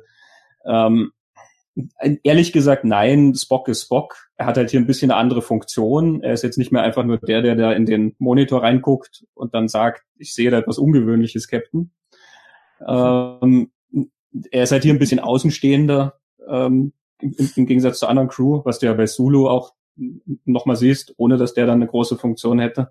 Ähm, eine Charakterentwicklung in dem Sinne, nein. Er ist der, der das in die Wege leitet. Er ist der, der dann sozusagen dieses Vertrauen in den, diesen Frieden setzt und darin, dass das, wie er sagt, das Universum sich sozusagen fügen wird. Ähm, und das geht ja dann auch so auf und damit passt das. Das meine ich nicht negativ auch. Also das ist Aber- halt, Spock hat halt immer natürlich auch eine gewisse Funktion, die er zu erfüllen hatte, den Geschichten. Und das, das macht er ja auch immer sehr gut. Ja, nur mit der ähm, angesprochenen Müdigkeit schon. Ne? Also gerade bei Leonard Nimoy ist es mir aufgefallen, dass er doch schon ein paar mehr Falten geworfen hat als nur ein paar Jahre zuvor. Und äh, ja, hat man hat man gemerkt. Ich muss jetzt hier Pille und Kirk mal so ein bisschen rausnehmen, weil die ja gerade durch die Minen, äh, da sollten sie ja so aussehen. aber aber ansonsten sieht man das schon ziemlich deutlich. Ne? Ja, bei ihm hast du ja das große Problem, dass die Vulkanier halt eben sehr langsam altern. Aber ich finde einfach, dass gerade für mich die ältere Crew da so einen so einen Reiz ausgemacht haben. Die waren ja, glaube ich, zwischen Anfang und Mitte 50. Und gerade denen habe ich halt eben auch so eine richtig erfahrene Crew abgekauft. Ja. Das ist auch was, wo die Next Generation dann natürlich glaubwürdiger ist. Ne? Ein Mann, der, was weiß ich, 50 oder 60 ist, wie Picard, dem kaufst du ja den Kapitän viel eher ab als dem jungen Draufgänger Kirk in der Serie, der vielleicht gerade 30 ist oder so. Also wie schnell muss der alles durchlaufen haben, um schon sein eigenes Raumschiff zu haben? Und alle sind ja so jung in, in diesen Dingern. Deswegen machen auch diese Abrams-Filme nicht wirklich Sinn. Dieses, ich äh, werde zum Captain, weil ich jemand anders deformiere, ihn äh, durch so eine besondere Regel da eben mal umschmeiße, das ist doch Kacke. Ganz ehrlich, das ist wirklich scheiße erzählt. Und das äh, machen diese Filme für mich auch ehrlich gesagt sehr, sehr unsympathisch. Dieser Film hier, der nimmt sich Zeit, er nimmt sich auch die Ruhe, mal etwas zu erzählen. Und da kommen wir zu einem Aspekt, wo ich sagen würde, der hat diesen Film nochmal um eine Klasse nach oben geholt. Und das sind diese Shakespeare-Elemente. ja, da können wir jetzt streiten drüber. äh, wenn du mir einen Gefallen willst, tu es. Streite mit mir. Ähm, ja, also ich muss jetzt gar nicht unbedingt drum streiten, aber ich bin mit mir selber ja, sehr im Zwiespalt, ob es den Film besser macht oder nicht. Ähm, ich, ich finde es auf der einen Seite cool, wenn Film sich um eine gewisse, ja, um so ein literarisches Flair bemüht. Ja. Also es ist ja nicht nur der, der Kanzler, der Shakespeare zitiert und der General, der Shakespeare zitiert. Äh, da zitieren ja alle Leute dauernd Shakespeare ähm, und auch andere literarische Werke. Das zieht sich ja irgendwie durch. Ähm, mit dem Schmäh, dass Shakespeare im klingonischen Original besser ist, ja, der ist ja lustig. Trotzdem mochte ich den Witz nie so, weil er halt wirklich mehr Witz ist, als dass er eine Glaubwürdigkeit in irgendeiner Form besitzt. ähm, warum, warum lesen die Klingonen Shakespeare? Selbst wenn der Satz ein Witz ist, also selbst wenn das wirklich von denen als Witz gemeint ist mit klingonisches Original, aber warum lesen die Shakespeare? Das ist auch etwas, wo man bei den Klingonen richtig weitläufig gucken muss, weil sie natürlich nur als Krieger konzipiert sind, aber trotzdem natürlich auch einen Sinn für Kunst haben. Sie singen zum Beispiel sehr gern. Ja, aber für ihre eigene Kunst. Ist es einfach nur so dargestellt, dass die Klingonen schon viel früher diese, also das geht ja jetzt speziell um den Satz sein oder nicht sein oder irgendwie, ne? Ähm, dass sie das schon viel früher raus hatten. Ähm, und dass es dann eben nur später von den Menschen übernommen wurde, weil ja der eine auch zum Beispiel einmal Hitler zitiert und es scheinbar nicht weiß, wird er erst von äh, Kirk darauf hingewiesen, ähm, dass die ihre Philosophie eben schon viel länger hatten. Ja, ja, aber es geht auch um, um, es geht schon um die Werke, weil der General zum Beispiel ja. zitiert dann im, im Schlusskampf, ähm, ich weiß nicht, was er auf, ob, ob auf Deutsch dann auch die korrekte Zeile aus Shakespeare ist, wo er sagt, cry havoc and let slip the dogs of war. Ähm, das ist aus Heinrich V. Mhm. Ähm, es gibt andere Zitate, manche sind auch so ein bisschen versteckt. Zum Beispiel diese Gestaltwandlerin auf dem Planeten, die redet von im englischen Original, ich glaube, a pleasant shape, also dass sie eine, eine wohlwollende Gestalt angenommen hat mhm. oder eine, eine gefällige Gestalt. Es ist auch ein Zitat, was in Hamlet auftaucht. Ähm, also da sind sehr, sehr viele Sachen auch versteckt, die dann nicht nur diese einzelnen Zeilen sind, sondern dann manchmal auch nur so Phrasen und so. Also es geht um die Werke und es geht nicht nur um Hamlet, sondern auch noch um andere. Ähm, also ja, wie gesagt, ich, ich bin mir uneins. Es ist auch schön, du hast David Warner als diesen Kanzler und du hast Christopher Plummer als ähm, den General und beide sind Shakespeare-Darsteller. Beide haben den Hamlet gespielt. Ja. Und das Witzige ist, William Shatner war tatsächlich mal Zweitbesetzung für Christopher Plummer. Ähm, die Quellen, die ich gelesen habe, sind sich uneinig, ob das König Lear war oder auch Heinrich Fünfte oder der Vierte. Ähm, ich weiß es nicht, aber auf jeden Fall war er tatsächlich die Zweitbesetzung. Da war Shatner noch ganz jung ähm, und musste dann tatsächlich auch einmal einspringen. Und das sind ja nur wirklich Stücke, die, naja, ne, das, die gehören zum Größten, was so die Literatur zu bieten hat. Und die Textmenge ist nur auch nicht gerade gering. Und da als Zweitbesetzung dann halt einfach mal auf die Bühne rennen zu müssen sozusagen, weil der Hauptdarsteller ausgefallen ist wegen, ich glaube, Nierensteinen. Ähm, das erfordert schon auch ein gewisses Maß an Mumm, das zu machen. Ähm, Shatner schreibt auch drüber in seinem neuen Buch, hat jetzt gerade wieder ein neues Buch rausgebracht. Ähm, also diese Leute da zu sehen und wie die sich dann klassische Zitate um die Ohren werfen, das ist natürlich schön. Das ist was, mhm. du merkst, da haben die als Schauspieler ihren Spaß dran und ich habe dann auch meinen Spaß dran, weil es halt, ne, eben, es hat was mit Literatur und mit Kultur und so zu tun. Ähm, ich bin mir nicht so ganz sicher, ob es halt wirklich so in diese Welt passt, die der Film zu zeichnen versucht. Sagen wir es mal so. Und ob. Ich sag dir auch warum, weil zum einen ist es, dass es dem Ganzen auch eine gewisse Ernsthaftigkeit mit, ja, verleiht. Was ich nicht mag, ist, wenn ein Film versucht, mich zu veräppeln. Nach dem Motto, ach guck mal, ich habe hier richtig coole Science Fiction, aber ich nehme das eigentlich irgendwie selber nicht so ernst. Es zeigt einfach so, was für ein Potenzial dahinter auch stecken kann. So. Und Shakespeare und so weiter, das ist richtig gute Lyrik und so weiter. Das ist etwas, was ich finde, einem solchen Thema wie Science Fiction, das in den 80ern ja noch arg belächelt wurde, einfach auch genau den Flair verleihen kann, wo Leute dann wahrscheinlich davor sitzen und sagen, ach ja, mein Gott, ey, das sind Leute, die sind in mit mit äh, ja äh, Pappstirnen, ja, sitzen sich gegenüber und tun so, als hätten sie irgendwie einen ganz großen Konflikt, äh, wo sie aber selber nicht so richtig ernst nehmen können, etc. und hauen sich dann diese Zitate um die Ohren, wo man dann einfach merkt, ja, es ist aber auch etwas,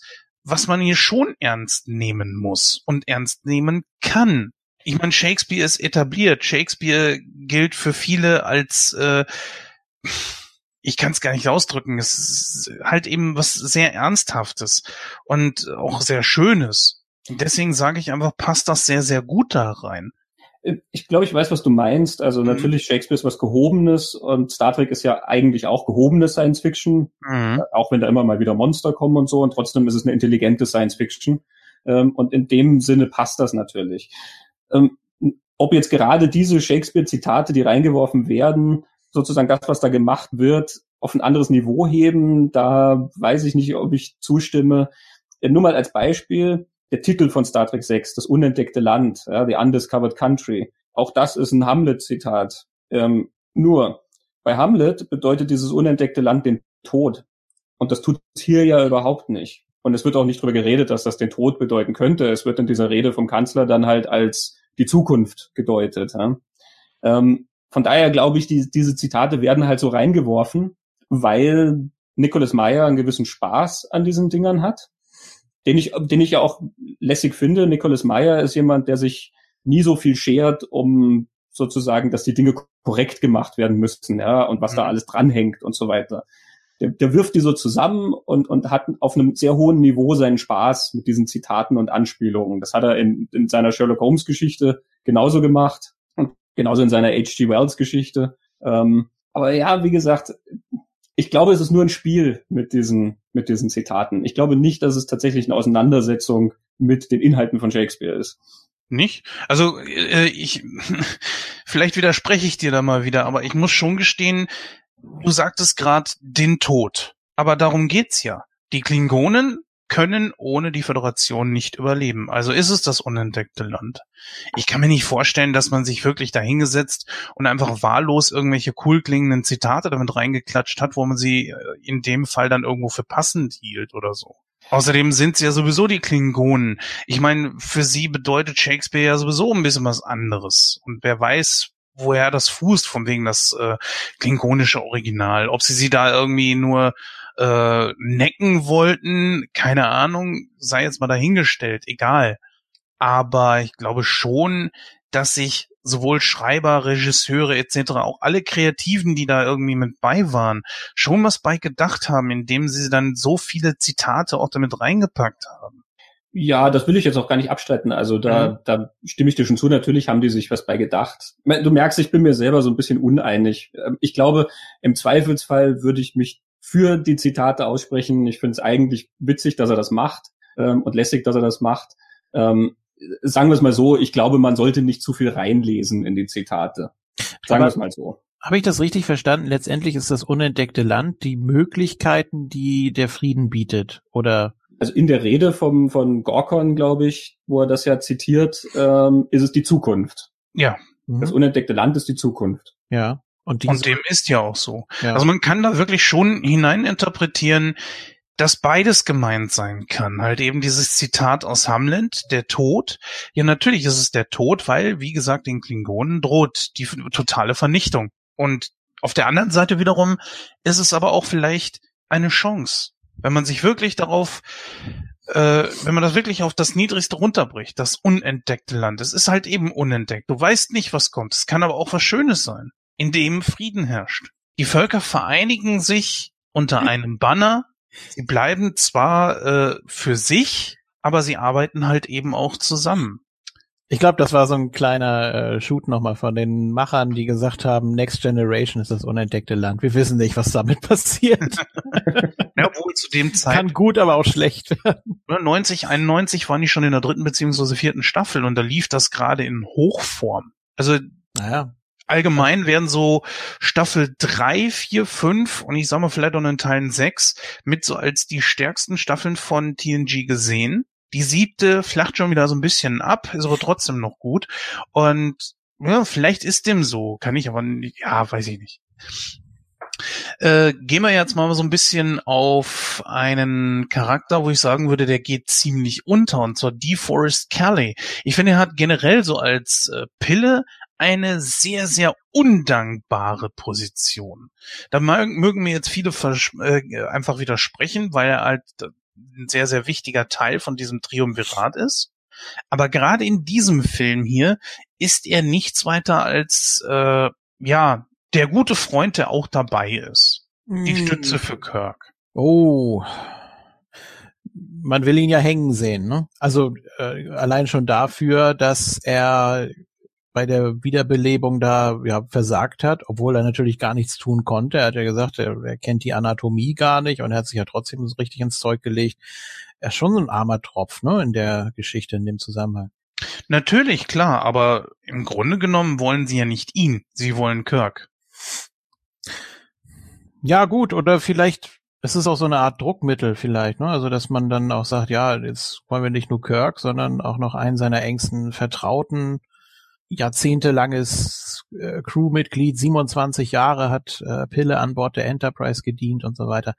Ähm, das, das geht ja an Kirk auch nicht spurlos vorbei. Hm, ja, nein, also klar wollen sie auch ihn zur Rechenschaft ziehen, aber äh, ich glaube, dass es gerade den Klingonen, die da anwesend waren, schon ja ein besonderes Vergnügen war, ihren lang ersehnten Erzfeind nun endlich dann auch äh, zumindest in den Knast zu schmeißen. Weil wenn wir mal an Star Trek 5 denken, da war ja Kirk schon irgendwie so eine Art äh, Trophäe. Erinner dich mal daran, so wie die Klingonen da ihre Schießübungen gemacht haben und plötzlich sagt doch die eine Klingonin da zu ihrem gegenüber ihren Captain, oh, da ist ein besseres Ziel, ein Föderationsraumschiff. Dann hören sie das ab und dann hören sie, oh, Enterprise, ah, Kirk. Und dann war er ja richtig darauf erpicht, den dann auch zu erledigen glaube schon, dass zumindest äh, zur damaligen Zeit rund um Kirk, dass er einen ne gewissen Status bei den Klingonen hatte, jemanden, den man einfach in die Finger kriegen wollte. Ich weiß es nicht. Siehst du das anders, Christian? Klar war es ein, also wir haben keinen klingonischen Erzfeind, weil die Feinde da immer durchwechseln äh, und dann fertig gemacht werden am Ende von der Geschichte. Ähm, aber Kirk ist natürlich der Erzfeind des klingonischen Imperiums. Also natürlich ist er der, ähm, ist ja auch der, den sie immer alle kennen. Also auch das gehört natürlich zur, zur Legendenbildung des Charakters. Unser Held ist so gut, dass alle mhm. Feinde auch schon von ihm gehört haben. Das ist genauso wie alle auch schon immer von Indiana Jones gehört haben. Ähm, natürlich von nie von irgendjemand anderem, aber immer von Indiana Jones. Und so weiß halt jeder von den Klingonen, wer Kirk ist. natürlich wollen die den haben und für alles, was in 25 Jahren Star Trek passiert ist, irgendwie ans Messer liefern. Ja, natürlich. Äh, gut, scheinbar jetzt nicht so viel rausholen zu können. Also ähm, es ging mir in erster Linie um Pille. Klar, der äh, Julian hat natürlich recht. Er ist in dieser Szene natürlich sehr, sehr stark, aber ansonsten finde ich, hat er da nicht wirklich irgendwas zu tun. Und wenn ich jetzt einfach mal auf alle Filme gucke, in der Serie war das so ein bisschen anders. Da hat er ja teilweise auch, äh, ich sag mal, ein bisschen mehr zu tun in dieser ganzen Geschichte, besonders auch den Filmen, ist er mir einfach zu häufig einfach nur dabei. Er hatte mehr, ja nicht nur Screentime, sondern auch mehr Wert im fünften Teil als wie jetzt im sechsten. Und ich finde, da hätte man ihm auch zum Schluss, jetzt war ja wirklich der letzte finale Auftritt von DeForest Kelly bei Star Trek, äh, da hätte man ihm auch noch mal irgendwie was geben können. Er hat ja immer in dieses in dieses Dreiergespann am meisten Menschlichkeit reingebracht. Ne? Ähm, deswegen waren die Reibereien zwischen Spock und Pille ja immer so amüsant, weil der Mhm. eine sich so sehr bemüht, nicht menschlich zu sein oder halt besonders kühl und der andere ist halt immer so aufbrausend und ähm, ist halt das genaue Gegenteil. Ähm, und Kirk ist dann immer so der Mittler zwischen den beiden, ja, der John bedacht vorgeht, aber halt trotzdem auch seinen, also seinen Emotionen freien Lauf lässt. Und diese Funktion hat Pille halt hier in diesem, in diesem Gespann sehr wenig. Also du, du hast diese, ähm, du hast nichts, wo er Spock an seine Menschlichkeit erinnern müsste oder diese Menschlichkeit herausholen müsste. Das war im Fünfer ja relativ stark eben, weil es da auch drum ging, eben der Schmerz macht uns menschlich. Ähm, und da hast du dann einen, einen Spock-Zugang und du hast einen Pille-Zugang dazu. Ähm, aber hier fällt das halt flach. Ich weiß gar nicht, haben die, haben die so einen Austausch? Ich kann mich gar nicht jetzt erinnern und ich habe ihn gestern wieder gesehen. Ich weiß nur, dass Kirk und Spock einmal so einen haben, wo Kirk ja eben äh, Spock als menschlich bezeichnet und, und Spock sagt dann so ein bisschen, ja, ich empfinde das als Beleidigung. Stimmt. Aber ich fand den äh, Dialog am Schluss auch ganz niedlich, so, äh, wo äh, Spock dann sagt, möchten Sie mit mir einen chirurgischen Eingriff an einem Torpedo vornehmen? Und Pille sagt, faszinierend. Und dann gehen sie da eben los und kriegen das hin. Und das war auch schön. Das stimmt, ja. Ja. Es macht zwar auch wieder nicht viel Sinn. Ich weiß nicht, warum Pille an einem Torpedo rumbasteln muss. Aber ja, wahrscheinlich. Wahrscheinlich hat Spock gedacht, der dümpelt in den letzten Filmen immer nur so rum, den nehme ich jetzt Ja, mal mit genau. hier. soll er mal so zur Motivation, er soll was zu tun kriegen. Ja. Ja, ich, ich bin da eh nicht so, hey, wie gesagt, solange ich, solange die Schauspieler auch da ihren Spaß haben, dann da habe ich auch meinen Spaß dran. Und ähm, jeder so kleine Austausch ist immer sehr niedlich zwischen denen. Wobei ich habe von DeForest Kelly noch nie irgendwo ein Zitat gelesen, dass er von Star Trek die Nase voll hat. Also sowas kam halt eben viel von Shatner, viel von Nimoy, aber von DeForest Kelly eigentlich.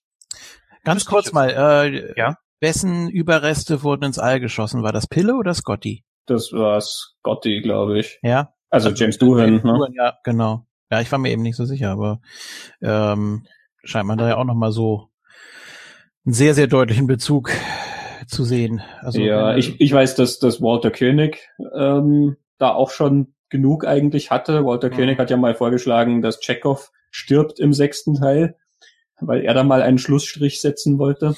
Ja, aber wie hätte man das schreiben sollen? Ne? Er hatte jetzt auch nicht so die größte Rolle. Vor allem hat er sich ja auch, was mir auch aufgefallen ist, Chekhov hat sich ja wirklich sehr äh, Uhura angenähert. Also man sieht das immer so am Bildschirmrand mehr so, aber die, die, die flirten so ein bisschen und er fasst ihr immer an die Schulter und beruhigt sie und so. Und ja, das ist eigentlich auch so eine ganz nette Geschichte, wie auch immer man das deuten soll. Hm. Wobei Uhura jetzt ja auch wirklich eine ist, die auf sich selbst aufpassen kann, ne? die ja wirklich sehr tough ist. Ja, da wollte ich gerade sagen, das ist eben da dann die große Stärke, die TNG einfach hatte. Weil die nutzen alle ihre Charaktere. Sogar Nebencharaktere wie Barclay haben ja wirklich einzelne Folgen bekommen, wo es dann auch nur um sie ging. Und der gehört nicht mal ansatzweise zur Haupt, zum Hauptcast. Äh, das ist in diesem Fall dann hier zum Beispiel gar nicht so. Diese vier oder quasi drei, also ich habe das immer so gesehen, ne, um mal im Wrestling-Jargon zu bleiben. Für mich sind äh, Spock, Pille und Kirk sind die Main Eventer. Dann gibt's die Midcard, das ist allein nur Scotty. Und dann kommt die Undercard, das sind die anderen drei. Michelle Nichols etc. Und das fand ich halt eben immer sehr, sehr schade, weil da hat man nichts draus gemacht. Ich finde so, man hätte ja auch mal irgendwann zum Beispiel die, die Homosex Homosexualität irgendwie von George Takei irgendwie anspielen können lassen sollen. Wie auch immer. Das hätte man ja zum Beispiel mit reinbringen können. Oh, das hat man beim Paralleluniversum, da hat man ja sehr auf die Tube gedrückt, ne, dass er da auch wirklich so der aggressive äh, Draufgänger ist und da mit Uhura so umgesprungen ist. Ne? Also Ich, ich glaube auch, das ist wieder dem geschuldet, dass halt diese alte Serie halt eine Hauptfigur hat und dann zwei Figuren drumrum, die noch eine gewisse Dreidimensionalität besitzen und alle anderen sind halt ja eigentlich nur in der Funktion da. Du hast halt jemanden, der die Kommunikation macht und du hast jemanden, der das Raumschiff lenkt. Ähm, aber die haben ja keine tatsächlichen Figuren in dem Sinn zu spielen. Also da, da tut man sich schon schwer, Charaktereigenschaften zu nennen, ähm, geschweige denn irgendwelche Komplexitäten, also Widersprüche zum Beispiel, die eine Figur spannend machen würden. Das haben sie in die Filme halt dann natürlich mit übernommen. Ich finde es natürlich auch immer schade. Ähm, ich würde jetzt auch Scotty und den Rest gar nicht trennen, weil Scotty ist auch, das ist ein funktionaler Charakter. Der ist halt witziger als die anderen, Ähm, deswegen sticht er vielleicht ein bisschen noch mehr hervor, aber letzten Endes, das ist der Typ, der im Maschinenraum steht und dann sagt man ihm halt, was zu richten ist, oder er sagt, was kaputt ist. Und recht viel mehr hat der Mann ja auch nicht zu tun. Das ist eben etwas, wo die Nachfolgeserien viel, viel mehr besser machen. Äh, ja, ja, klar, die sind dann halt schon wieder anders konzipiert. Also natürlich ist es interessanter, wenn du denen dann auch eigene Geschichten geben kannst. Ich weiß auch nicht, ob es funktioniert hätte, wenn man dann irgendwo ab Kinofilm vier, fünf oder sechs angefangen hätte, eine aufregende Geschichte mit Zulu oder mit Chekhov zu erzählen. Ähm, ich, ja, klar, den Versuch wäre es wert gewesen, ne? aber letzten Endes holen die diese Figuren ja immer nur wieder hervor, weil es die vertrauten Gesichter sind und nicht, weil du ähm, ohne die nichts erzählen kannst. Also du, du merkst ja immer, dass sie sich auch anstrengen müssen. Jetzt zum Beispiel im Falle von Sulu, der ist dann gar nicht mehr an Bord. Theoretisch geht er dir ja nicht ab. Und ähm, dann ziehen sie ihn halt so rein. Ja, er hat sein eigenes Raumschiff und dann ist er da halt dabei und hilft mal. Ähm, theoretisch hätte das auch jeder andere sein können oder theoretisch hättest du es auch so schreiben können, dass es ohne zweites Raumschiff funktioniert. Du bräuchtest Zulu nicht für diese Geschichte, ne? Das ist ein sehr schöner Übergang zu einem anderen äh, Charakter, der nämlich neu ist. Wir haben hier Kim Cattrall als äh, Lieutenant Valeris. Valeris sollte ja auch ursprünglich eigentlich, äh, wie hieß sie noch? Savick. Savick, genau. da wollte man sogar Kirstie Alley dann auch wieder ranziehen, die aber auch komplett gesagt hat, ah, ich bin jetzt in den anderen Teilen nicht dabei gewesen, jetzt brauche ich auch nicht mehr. Und dann hat man sich gesagt, doch nee, dann nehmen wir jetzt doch einen komplett neuen Charakter. Eigentlich sollte äh, Sabic ja eben mit zu dieser Verschwörung gehören. Das kam ja jetzt nicht dazu. Jetzt hat man hier äh, einen neuen Charakter geschaffen, der wie aus dem Nichts heraus irgendwo auftauchte und dann mit zu dieser Verschwörung gehörte. Mhm. Da ah, hat sich Roddenberry auch sehr dagegen ausgesprochen. Also auch da gibt's lange Geschichten über die Streite zwischen Gene Roddenberry und Nicholas Meyer, ähm, wie Roddenberry, der ja schon wirklich, dem, dem ging es ja zu der Zeit auch nicht mehr gut. Der ist ja noch vor Fertigstellung des Films gestorben. Ähm, aber er hat wohl noch sehr viel Einfluss darauf gehabt, wie er immer wieder halt versucht hat, das zu steuern. Und Roddenberry hat sich sehr, sehr dagegen gesperrt, dass Savick dann eine Verräterin sein sollte. Also auch das war dann mit ein Grund, warum das dann zu einer neuen Figur wurde. Mhm. Äh, Julian, jetzt wollte ich dich kurz mal fragen, was hat das für dich Sinn gemacht oder hättest du auch mit äh, mit mit Zerbeck leben können? Hätte ich sogar besser gefunden. Gerade wenn es darum geht, so eine Verschwörung aufzuklären, macht es ja auch Sinn, dass man Leute hat, die schon länger dabei sind. Ne? Also wenn du neue Charaktere einführst, dann hast du ja schon mal eine gewisse Grundskepsis die ganze Zeit. Mhm. Das ist ja so ein Problem. Ähm, weiß nicht, und auch die anderen Nebenfiguren, die sie dann noch genannt hat, übrigens auch sehr stark gespielt von äh, Kim Cattrall, dieses Verhör mit Spock, mhm. ähm, als sie dann die beiden Namen da genannt hat und dann noch der Botschafter irgendwas und dann hat sie ja abgebrochen oder oder konnte nicht mehr und dann hat Kirk sie ja unterbrochen und fand ich auch eine komische Szene irgendwie. Äh, äh, der äh, Cartwright, Mhm. So, also war aber auch eine zu kleine Rolle, fand ich. Und ach, das, das, das, da hat man so gedacht, ja, okay, die gehören jetzt eben dazu, aber es war jetzt kein wirklicher Schocker, fand ich. Dass sie jetzt also, mit dabei war. Ja. Ja gut, deswegen versuchte man sie ja so ein bisschen als Box-Nachfolger irgendwie aufzubauen. Ich fand's ehrlich gesagt sehr stark. Erstmal Kim Cattrall ist sowieso eine Schauspielerin, wo ich sagen würde, die kommt auch sehr, sehr selbstbewusst drüber. Und wenn man aus heutiger Sicht einfach mal schaut, wo wir, äh, ich sag mal, den Trend von, von sehr, sehr starken Frauenrollen einfach haben, passt das natürlich noch umso besser aus heutiger Sicht. Ich fand sie eigentlich ziemlich gut. Das haben manche auch ein bisschen geschrieben, so ja, ein bisschen zu mh, mm, anspruchslos oder die, die, die Mimiken und so weiter. Naja, gut, äh, sie hat eine Vulkanierin gespielt. Was soll da an Mimik großartig rüberkommen? Außerdem stimmt das. Sie hat schon fast zu viel Mimik für eine ja. Vulkanierin. ähm, aber also ich will nichts sagen, ich, ich finde Kim Cattrall fantastisch. Ich sehe die immer gern. ja, Police Academy. Richtig, Police Academy. Porkies, Big Trouble in Little China. ah, großartige ähm, Frau. Er redet um den heißen Brei. Natürlich hat er auch die Sex and the City Box zu Hause im Regal stehen. Ich habe, jawohl, ich habe alle Staffeln geschaut. Siehst du? Zwei Kinofilme. Aber, also da können wir ja gerne mal ein anderen Mal drüber reden. Die werden dann etwas dünn zum Schluss. Ja, also ich fand den Charakter ziemlich stark. Ja, was heißt, ich war jetzt, äh, ich war schon überrascht natürlich. Ich habe den Film auch als Kind gesehen, habe mir da jetzt auch nicht so die großen Gedanken gemacht, wer könnte denn auch irgendwie dahinter stecken. Äh, in erster Linie ist es nun einmal so, der größte Gegner in diesem Film sind doch nicht die Klingonen, sondern der Hass. Das ist das doch einfach. Du hast ja Charaktere mit darunter, zum Beispiel diesen Cartwright, den du ja auch schon seit Star Trek zwei oder drei hast. Weiß nicht, war der in zwei dabei? Weiß jetzt Vierer war auf jeden Fall drin, das weiß ich. Der noch. war auch schon im dritten dabei. Der, das Echt? war ja ja ja, das war der, der ja äh, gesagt hat, sie kriegen die Enterprise nicht zurück, sie haben sie dann ja gestohlen. Ja, da merkst du mal das Problem, das sind immer irgendwelche austauschbaren Männer in Uniformen, die da sitzen und sagen, sie sind suspendiert oder fliegen sie nach Alpha Centauri. Anbei allerdings natürlich schon er etabliert war und man kannte ihn halt.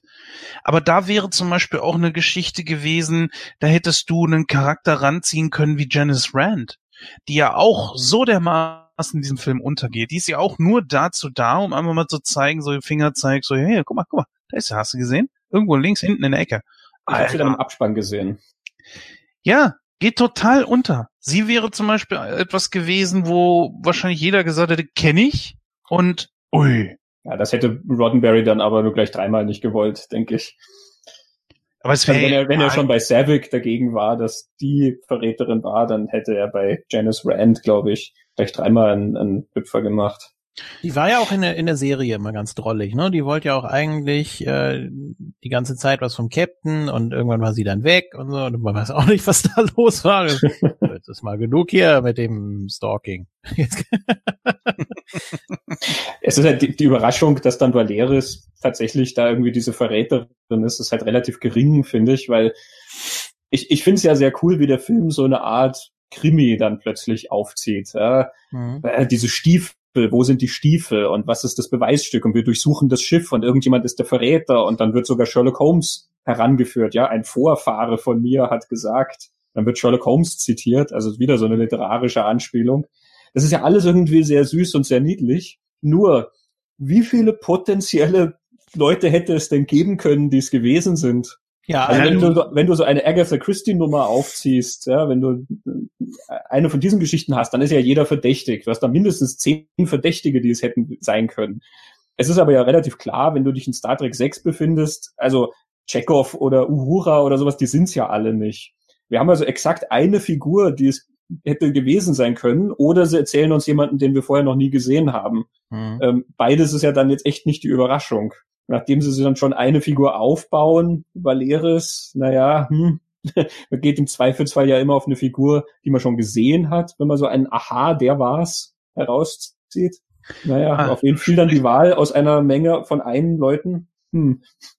Also so wie du gerade sprichst, könntest, äh, kommt es mir gerade vor, als würdest du auch ein, eine neue Folge von den drei Fragezeichen irgendwie re rezipieren. Denn da ist, ja, das ist genauso, das ist auch das Problem. So irgendwo muss der ja vorkommen, weil, damit das äh, der Hörer beziehungsweise das Publikum ihn ja auch dann kennt, also diesen Charakter, ja, ist schon irgendwo richtig.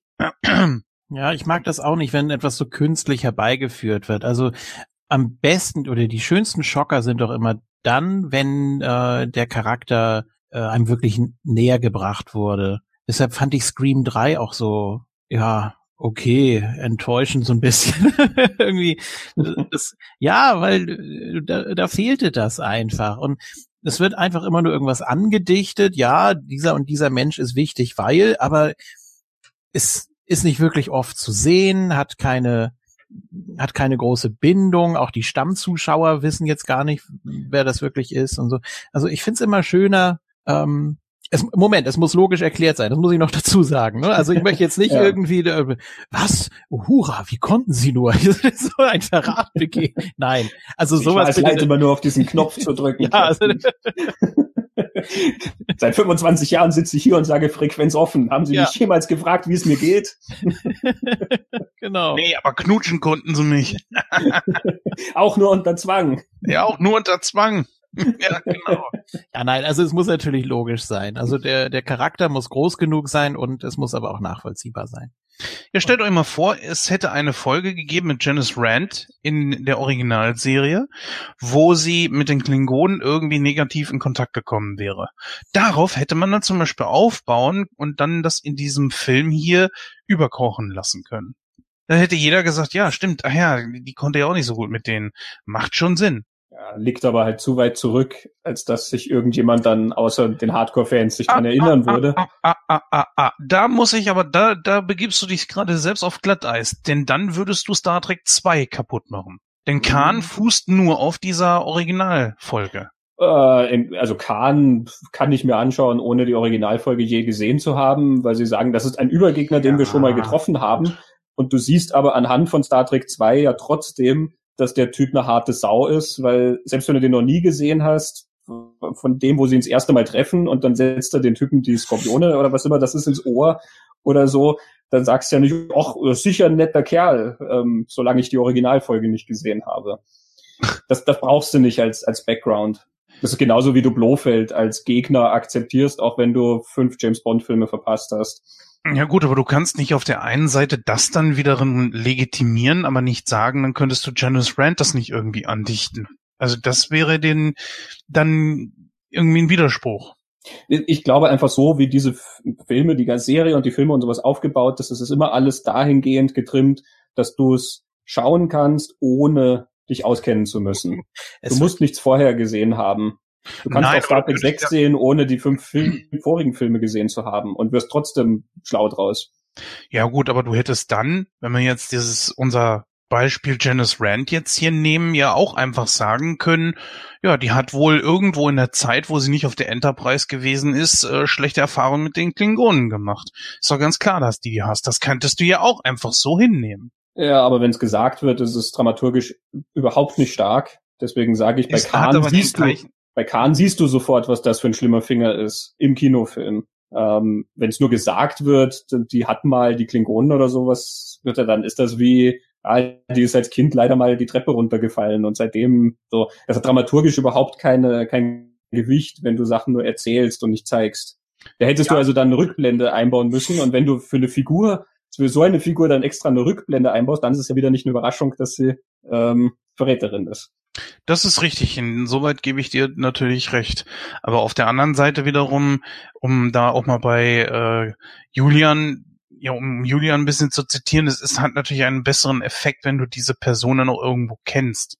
Klar. Und gerade bei ihrem letzten Auftritt, ich sag mal, bei Kirk hätte man das schon machen können. Er hat einen Grund, die Klingonen zu hassen, weil er ihnen halt eben die Schuld an dem Tod seines Sohnes gibt.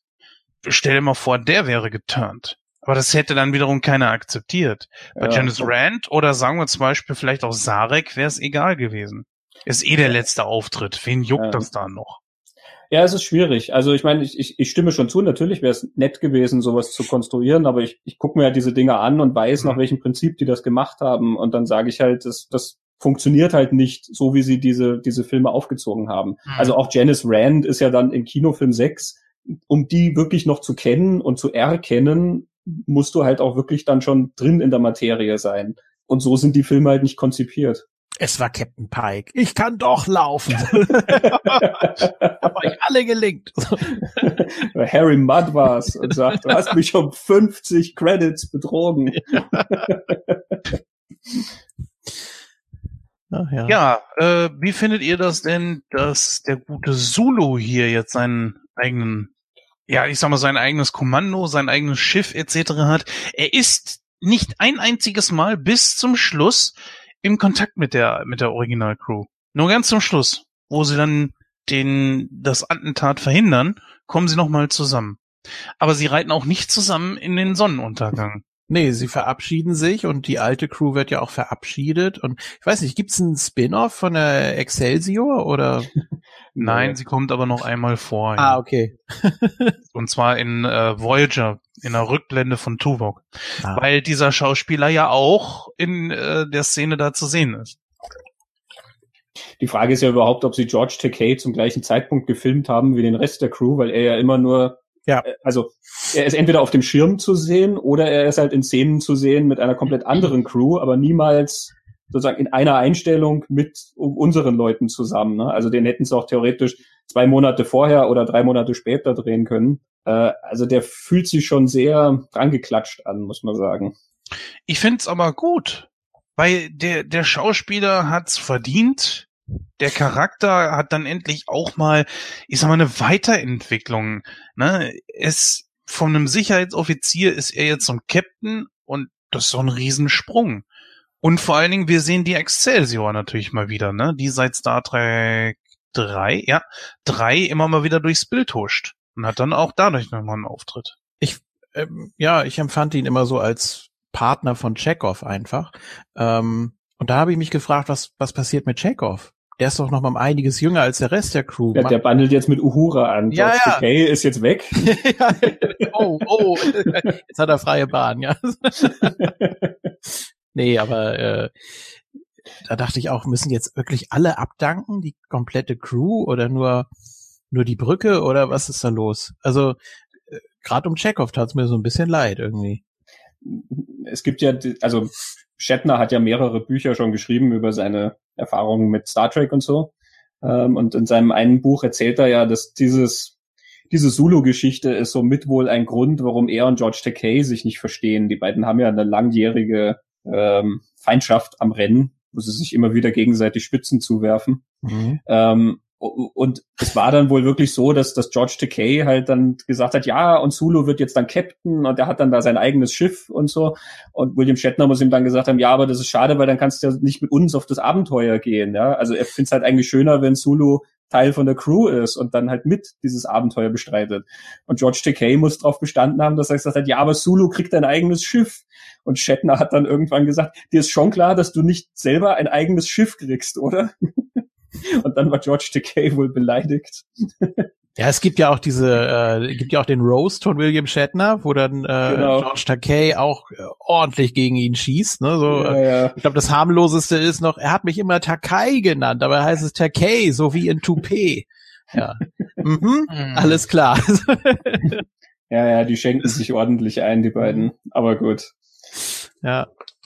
Das ist ja auch in Ordnung. Ähm, also ich sag mal so, ich finde das aus dem Grund her ziemlich gut, dass er in diesem Fall dann hier auch äh, sein, sein Solo-Abenteuer kriegt, weil dadurch die Figur dann auch gewichtiger wird. Ich sag mal, ja, wenn ich jetzt mal im Ernst, äh, stellt euch mal vor, ihr geht in einen Film, wo ihr einen Nebencharakter seht, der halt eben ja Ch äh, Check, Chekhov, äh, Zulu nun mal ist, aber der hat jetzt einen ich möchte es mal anders sagen.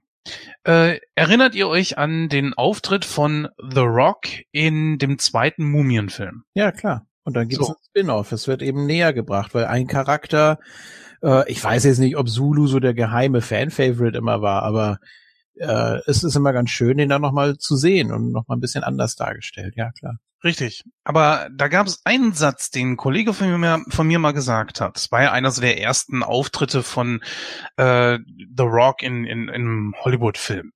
Hat er aber gesagt, aber es ging die ganze Zeit um seinen Charakter. Richtig. Aha. Das ist schon sehr, sehr wichtig. Und du denkst die ganze Zeit an diesen Charakter zurück und damit natürlich automatisch auch an den Schauspieler. Und irgendwann siehst du vielleicht in einem anderen Cast, ah, der Schauspieler. Ich finde das schon wichtig, dass wenn auch ein Nebencharakter plötzlich ein bisschen mehr Gewichtigkeit bekommt, dann nimmst du ihn auch ganz anders wahr. Und ich dachte in dem Moment so, ja, doch, George Takei kann ja was. Der wirkt richtig gut als Captain. Ja, aber willst du doch jetzt nicht erzählen, dass du den ganzen Film über immer an Sulu gedacht hast. Nein, das nicht, aber ich dachte schon, er hat dadurch auch eine gewisse Präsenz, eine ganz andere Art Schauspielern zu können und er musste sich die Bühne nicht mit seinen Kollegen teilen. Ist das richtig oder ist es das nicht? So formuliert ist es natürlich richtig, aber also wie gesagt, ich fand ihn halt einfach total dran gebappt und wenn er gefehlt hätte, wäre er mir nicht abgegangen. Ähm, also um, um dem Gewicht zu geben, so wie er da dran erzählt ist an diese Geschichte, hätte er tatsächlich ja irgendeine Art von Abenteuer erleben müssen, was unabhängig von den anderen passiert. Aber er taucht halt einfach zwei, dreimal auf sozusagen als der Joker, ja. Jemand kommt halt und rettet die Leute. Ähm, oder jemand kommt und redet mit denen und erklärt ihnen, was Sache ist. Ja, die Friedenskonferenz findet dort und dort statt. Ähm, aber der hat ja keine eigene Geschichte in diesem Ding. Er ist einfach nur der Typ, der da in dem Sessel sitzt und kommt, wenn Doch. er gebraucht wird. ohne, ohne, ihn, ohne ihn und äh, also so wie die Geschichte jetzt erzählt ist, klar, man hätte es anders schreiben können. Aber trotzdem, so wie die Geschichte geschrieben ist, ist Solo unglaublich wichtig. Aus dem einfachen Grund heraus, der finale Kampf den hätte die Enterprise verloren, ohne seine Hilfe. Die ganze Anfangssequenz, es beginnt ja mit der Excelsior. Und er darf selber mal reden, er darf selber als Captain einsprechen, er darf selber Befehle geben. Die ganze Anfangssequenz gehört Zulu und der Crew der Excelsior ohne die Enterprise. Wenn ihr das jetzt mal vergleicht mit Star Trek 1, was hat er denn da zu tun, außer vielleicht mal zu sagen, oh, Captain, beziehungsweise, oh, da ist ja Spock und mal ein paar Knöpfe drücken. Nix. Das ist ja null und nichtig. Da hättest du ihn rausschreiben können. Hier kriegt der Charakter, wenn natürlich auch verglichen mit einem Kirk und Spock, ist das natürlich eigentlich fast gar nichts, aber im Vergleich zu sonst ist er unglaublich wichtig. Und vor allem, es hat ja auch dazu geführt, dass er in ähm, Voyager, in dieser besagten Flashback-Folge, dass er dann da einen etwas größeren Auftritt hatte. Also es hat schon was zu was geführt. Und ich finde das, wie gesagt, auch ziemlich gut. Also ich bin eigentlich ein Fan von den heutigen Serien, weil halt eben auch Nebencharaktere mal irgendwo kleine Handlungsstränge haben, irgendwas, was sie einem wichtiger äh, machen. Wie gesagt, ich finde das richtig und wichtig. Klar war er jetzt nicht mit an Bord der Enterprise, als sie da in, in den Sonnenuntergang geflogen ist ja, mein Gott, äh, das empfand ich dann zum Beispiel als nicht so wichtig. Nein, der hat seine eigenen Abenteuer und das hat man ja im Hinterkopf. Also ich finde auch die Theorie mit dem äh, mit dem Drehort äh, gar nicht so schlecht, äh, dass er eben wirklich nicht dabei sein musste und dass man ihn trotzdem mit im Film hatte. Ich meine, er kann sagen, ich habe Christian Slater angegiftet. ja. ja. Und das macht keiner ungestraft. ja. ja. Ne? Äh, ja, Christian Slater war damals so richtig wer. Ja, ja, ja, das war jetzt so die Anfang, der Anfang seiner Karriere. In den 90ern hatte der schon einige Filme, die sehr präsent waren.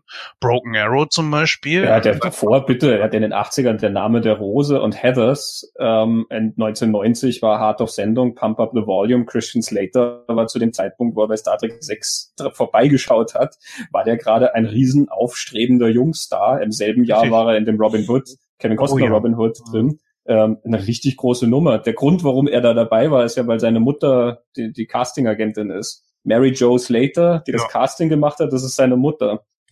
Und der bügelt den Film ja auch nochmal auf. Nur alleine diese Präsenz. Da wir gerade auch bei diesen äh, Nebencharakteren sind, können wir die auch gerne mal so ein bisschen abfrühstücken.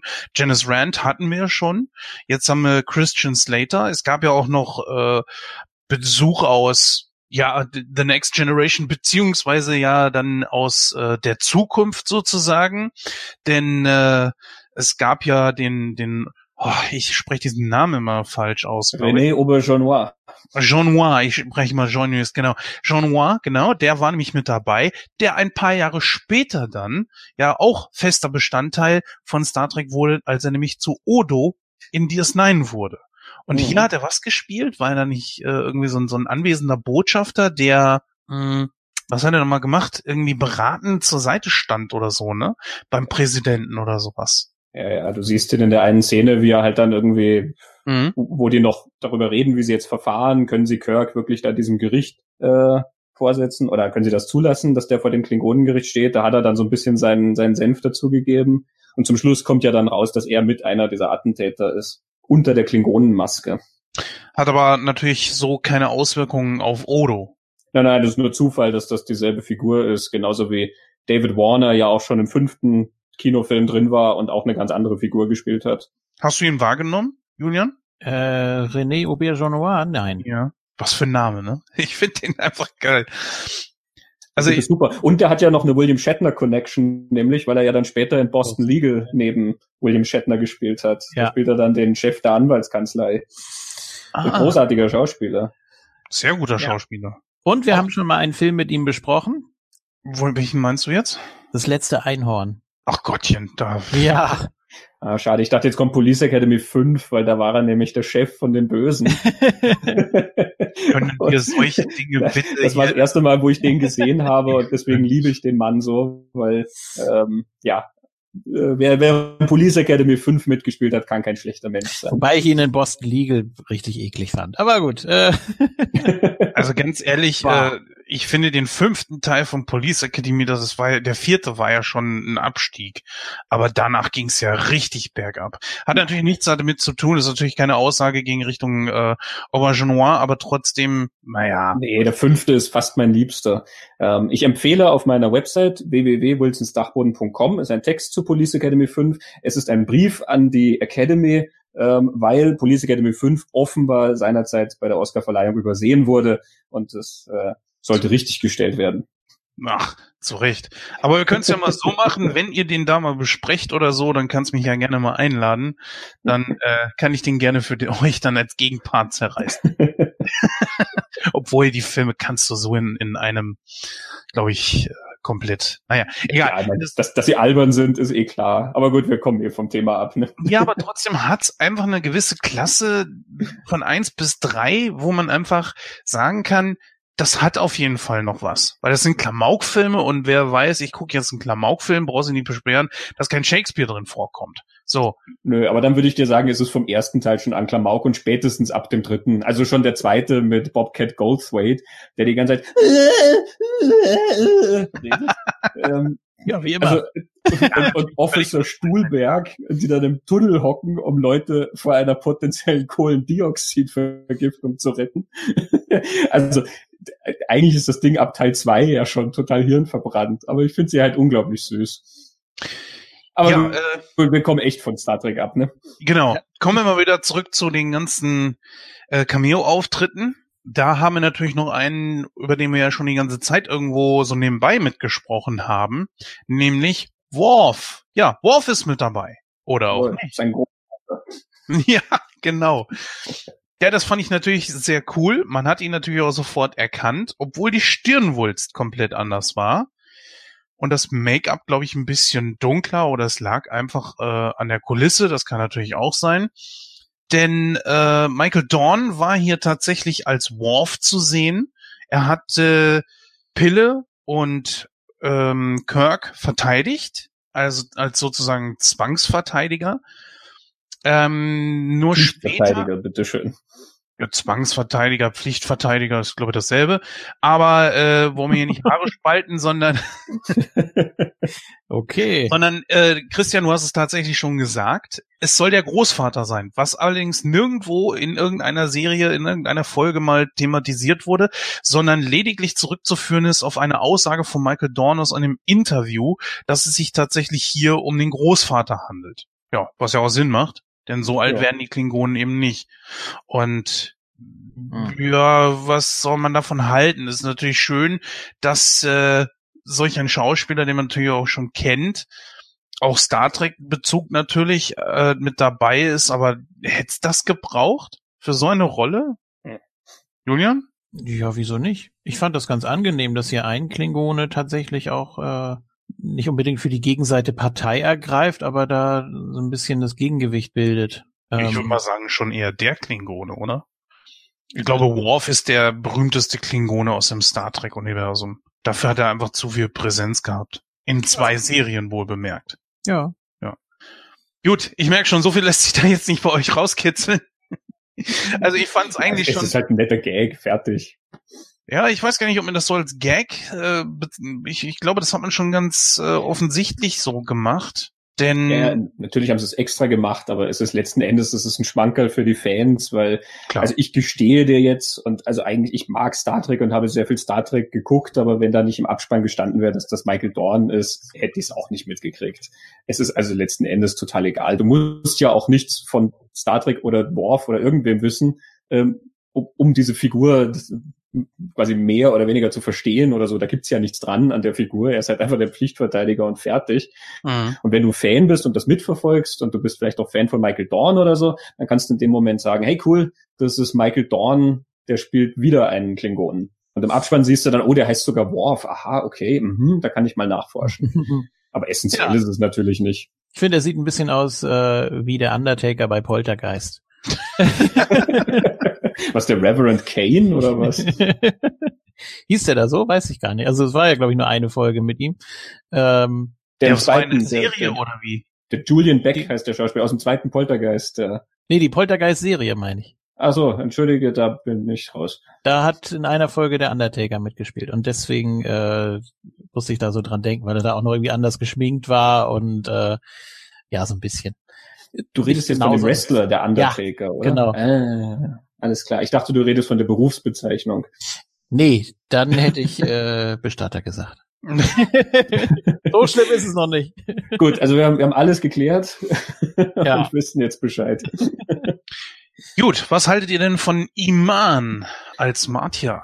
Großartig, großartig. Die kam echt gut rüber, oder? Hätte man gar nicht erwartet, glaube ich, ne? Ist ja ein Supermodel. Den Nachnamen versuche ich jetzt gar nicht erst auszusprechen. Oder ich überlasse es wieder euch. Die hat keinen. Hier wird zum Beispiel auf Wikipedia wird sie gelistet. Ja, aber sie heißt einfach Iman. Ja, ja, gut, das ist klar. Sie heißt Abdul Majid mit Nachnamen. Gut, dass ich euch dabei habe. Die hat, die hat kurz darauf David Bowie dann geheiratet. Ah, guck mal an. Aha. Der Glückliche.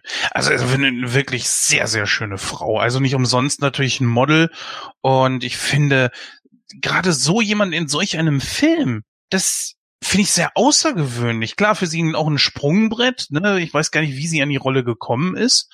Das irgendwo überliefert wurde, ob sie das wollte, wie zum Beispiel jetzt äh, Christian Slater, der ja ein sehr großer Star Trek-Fan ist. Ich hoffe, dass der vielleicht in irgendeiner Serie oder so mal mitmacht. Vielleicht als Hauptcharakter, Captain oder sowas. Mittlerweile ist er ja auch schon um die 60, glaube ich. Ja, Was? Ja, 60 kriegt er noch nicht drauf. Boah, da muss 50, aber 50. Ja, ja, um die Ja, 50 könnten es Ja, ja. sein. Ja, gut, 60 vielleicht, aber irgendwo zwischen 50 und 60 ist, ist Slater auf jeden Fall. 49 Also ich, ich, ich gehe davon aus, dass Iman ganz einfach gecastet wurde, weil die hat auch nebenher immer so ein bisschen geschauspielert. Es gibt eine Folge von der Cosby Show, wo sie mal aufgetreten ist und Mhm. ähm, sie ist bei LA Story einmal da kurz zu sehen und hat ein, zwei Sätze und in No Way Out und jenseits von Afrika, also so Sachen halt da Ende der 80er, da, da ist sie, war sie immer hier und da zu sehen und hat halt gespielt, nichts Großes, aber ich nehme an, da hat sie dann halt einfach sich, da sie einen recht exotischen Look hat, ähm, sie wird halt ganz einfach gecastet worden sein und ähm, da sie das ja auch sehr fein macht, ist das, finde ich, eine wundervolle Besetzung dafür. Also sie hat ja so eine gewisse Eleganz auch in der Bewegung, ähm, der sehr gut passt für die Figur. Vor allen Dingen auch äh, diese Verwandlungsszenen, die fand ich ziemlich gut gemacht. Also für eine Zeit, wo mit CGI noch nicht ganz so viel ist, das steckte da ja noch so mehr oder weniger in den Kinderschuhen, fand ich das eigentlich ziemlich cool. Also Martia waren sehr coole Verwandlungsszenen mit dabei. Ja, einmal hat man ja getrickst, ne? Da äh, krabbelt sie ja hinter dem einen Felsvorsprung und dann auf der anderen Seite ist sie das Pelzvieh. Also Genau, der Texas Switch. ja. Das, äh, das Vieh erinnerte auch so ein bisschen an Chewbacca, oder? Ja, sollte wohl auch, oder? so eine Mischung aus äh, Chewbacca und einem braunen Grinch, wenn es sowas gibt. Also so ganz komisch. Sah, sah auch so witzig aus irgendwie, so, so die Augen. Das, äh, ich glaube, das Viech hat sich selbst nicht ernst genommen. Also, naja. Ja, da gab's ja noch den dritten Charakter, ne? Diese, diese jüngere, blonde, diese kleine da, die da einfach nur die Luke aufgemacht hat. Genau, das Kind. Ja, ja, so, so halbwegs, ja. Wo sie dann noch so, na, da guckt ihr was. so, und dann macht sie da nur die Luke auf. Und das war's dann auch schon. Ja, und dann natürlich Kirk selbst. Also das waren, glaube ich, die vier Formen, oder? Genau. Und jetzt kommt Ja, die. Frage, warum verwandelt sie sich nicht zurück, wenn dann die Leute kommen und Kirk erschießen wollen und sie zeigen beide ja aufeinander und sagen, erschießt ihn, ihr Trottel. Ja, Warum verwandelt sie sich dann nicht zurück? das ist eine sehr gute Frage. Aber die Szene ist mal gut gemacht worden. Also wenn man mal bedenkt, da knapp äh, 25 Jahre zurück in der Serie, wieder mit anderen ähnlich aussehenden, zumindest von hinten ähnlich aussehenden Schauspielern versucht wurde zu tricksen, wenn es um so Doppelungsszenen gab von Kirk, war das schon ein riesen Sprung, also echt gut gemacht. Anbei allerdings hier haben wir dann auch wieder die Szene, wo Pille dann total, ich weiß nicht, er wurde so schwach dargestellt. Er wurde ja gleich mal ausgenockt. Ich weiß nicht, ob man da irgendwie ja die Forest Kelly schonen wollte. Das weiß ich nicht, aber ah, der kam ja wirklich schlecht rüber in der Serie. Ich kann Äh. mich auch an keine Prügelszene mit dem erinnern. Achso, du meinst jetzt generell? Mhm. Ja, hier hat man es ja erklärt, dass er eben wirklich fast zusammengeklappt ist. Er wollte ja eigentlich sogar zurückgelassen werden da mitten im Schnee und das hätte er natürlich auch nicht überlebt. Also das ist das ist klar, dass er da umkippt. Hm, Ja, gut, hätte man aber auch nicht machen müssen. Ich meine, er ist zwar ein sehr weinerlicher Charakter, das muss man schon zugeben, aber dass er so überhaupt keine Prügelszenen hat, dass er keine einzige Szene hat, wo er versucht, da, ja gut, manchmal schon, aber so generell überhaupt nicht. Da hätte man, ich finde, man hätte Pille einfach mal ein bisschen stärker darstellen sollen. Gut, das hatten wir vorhin schon. Das Fass können wir eigentlich wieder zumachen, aber es fiel mir jetzt gerade auch in dieser Szene jetzt wieder auf. Gibt es denn eine Auflösung, warum sie sich nicht zurückverwandelt hat, oder war das jetzt einfach ein Filmfehler? Sie verwandelt sich ja dann letzten Endes zurück, glaube ich, ne? Ja, Nee, aber sie wird ja weggeschossen. ja, Also es ist einfach ein, ein, ein, ein Logikfehler, wenn du es so nennen willst. ja, Du und kannst, sagen, also du kannst sagen, sie ist vielleicht nicht die klügste und sie hat in dem Moment nicht dran gedacht und deswegen keine Ahnung. Äh, wen wir noch gar nicht äh, so richtig auseinandergenommen haben, ist Plummer. Halt als äh, General Chang. Und den sollten wir auf jeden Fall, bevor wir jetzt auch, glaube ich, so langsam ein bisschen Richtung Ende gehen, äh, dann schon nochmal besprechen. Also von meiner Seite aus ein sehr interessanter Charakter. Auch mal ein Klingone, der schon menschlicher aussah, der auch ohne diesen, diesen berühmten Haarkamm da um die Ecke kam, die Stirnwulst jetzt auch nicht so ausgeprägt. Hm, fand ich sehr interessant und ich fand vor allen Dingen, er war auch ein sehr, sehr würdiger Gegner. Und auch natürlich schauspielerisch braucht man, glaube ich, über Christopher Plummer nicht wirklich viel sagen. Der Typ war ja hammermäßig gut. ja, harter Hund, ne? Also vollkommen rücksichtslos und äh, ja, auch mit seiner aufgenagelten Augenklappe. naja, gut. Also war schon würdiger Endgegner, wenn man das so nennen will, ne? Also Ja, ich würde mal sagen, er ist sogar, ich sag mal, ein absoluter Gewinn für Star Trek gewesen einfach. Stellt euch mal vor, Sean Connery wäre in Star Trek 5 mit dabei gewesen. Das wäre ja auch eine ziemliche Aufwertung gewesen. Also wenn man mal guckt, hier, was da für Leute mit bei waren. Ich weiß nicht, ob äh, viele das Drehbuch gelesen haben und sich gesagt haben, geil, das klingt gar nicht so schlecht. Da habe ich Bock mitzumachen. Und manche dann beim Drehbuch von Star Trek 5 gelesen haben, äh, kommt, lass das bleiben. Da habe ich keine Lust drauf. Und in dem Fall glaube ich, dass Christopher Plummer über Nicholas Meyer reingekommen ist, weil Nicholas Meyer diesen, ähm, nee, Moment, ich glaube jetzt, Hm? ah, ich glaube, da verwechsel ich was, warte. Ähm, ich hatte jetzt gerade einen, einen, einen alten Film im Kopf, ähm, bei dem Christopher Plummer mitgespielt hat, nämlich, ähm, ich, ich weiß den deutschen Titel nicht, Murder by Decree, aber das war ja Bob Clark, das war nicht Nicholas Meyer. Das habe ich jetzt durch die Sherlock Holmes Connection verwechselt. Äh, streicht die Bemerkung einfach. Naja gut, ist ja nicht schlimm. Also, ja, mehr nicht. Das war's über ja, wir schließen uns dir völlig an und klar, klar ist der Typ cool. Also es ist ein, ein, ein Gegner mit sehr starker Präsenz. Ähm, und Christopher Plummer natürlich gibt dem Ganzen eine gewisse Gravitas im, im Spiel. Ähm, das macht schon Spaß, dem zuzugucken. Ähm, ja, von der Figur her ist er halt ein Hardliner, ne? Kerniger Typ, der kernige Sprüche von sich lässt und dann halt gescheit kämpft. Das ist schon, macht Spaß anzugucken, aber ich glaube, es gibt jetzt nicht so viel her, ums auseinander zu klamüsern. ja, Ich, ich finde ihn ehrlich gesagt in der Verhörszene am, am spannendsten, also Verhör, da, davor Gericht halt, ja, wie er Kirk und McCoy zusteigt. Ich finde, das macht er sehr, sehr, sehr, sehr interessant. Diese, dieses Aggressive, was er da dran hat. Weil ansonsten sitzt er ja immer da und lässt halt sehr lässig da seine Zitate fallen und so. Ähm, aber da vor Gericht steigt er den beiden ja wirklich sehr, sehr zu. fand eine Sache etwas komisch. Also es gibt ja durchaus ähm, Methoden, die auch bei uns gang und gäbe sind. Da wird dann irgendwie suggeriert und diese Art von Frage darfst du nicht stellen und macht er ja am laufenden Band und kassiert dafür auch immer wieder einen Einspruch und dem wird auch stattgegeben.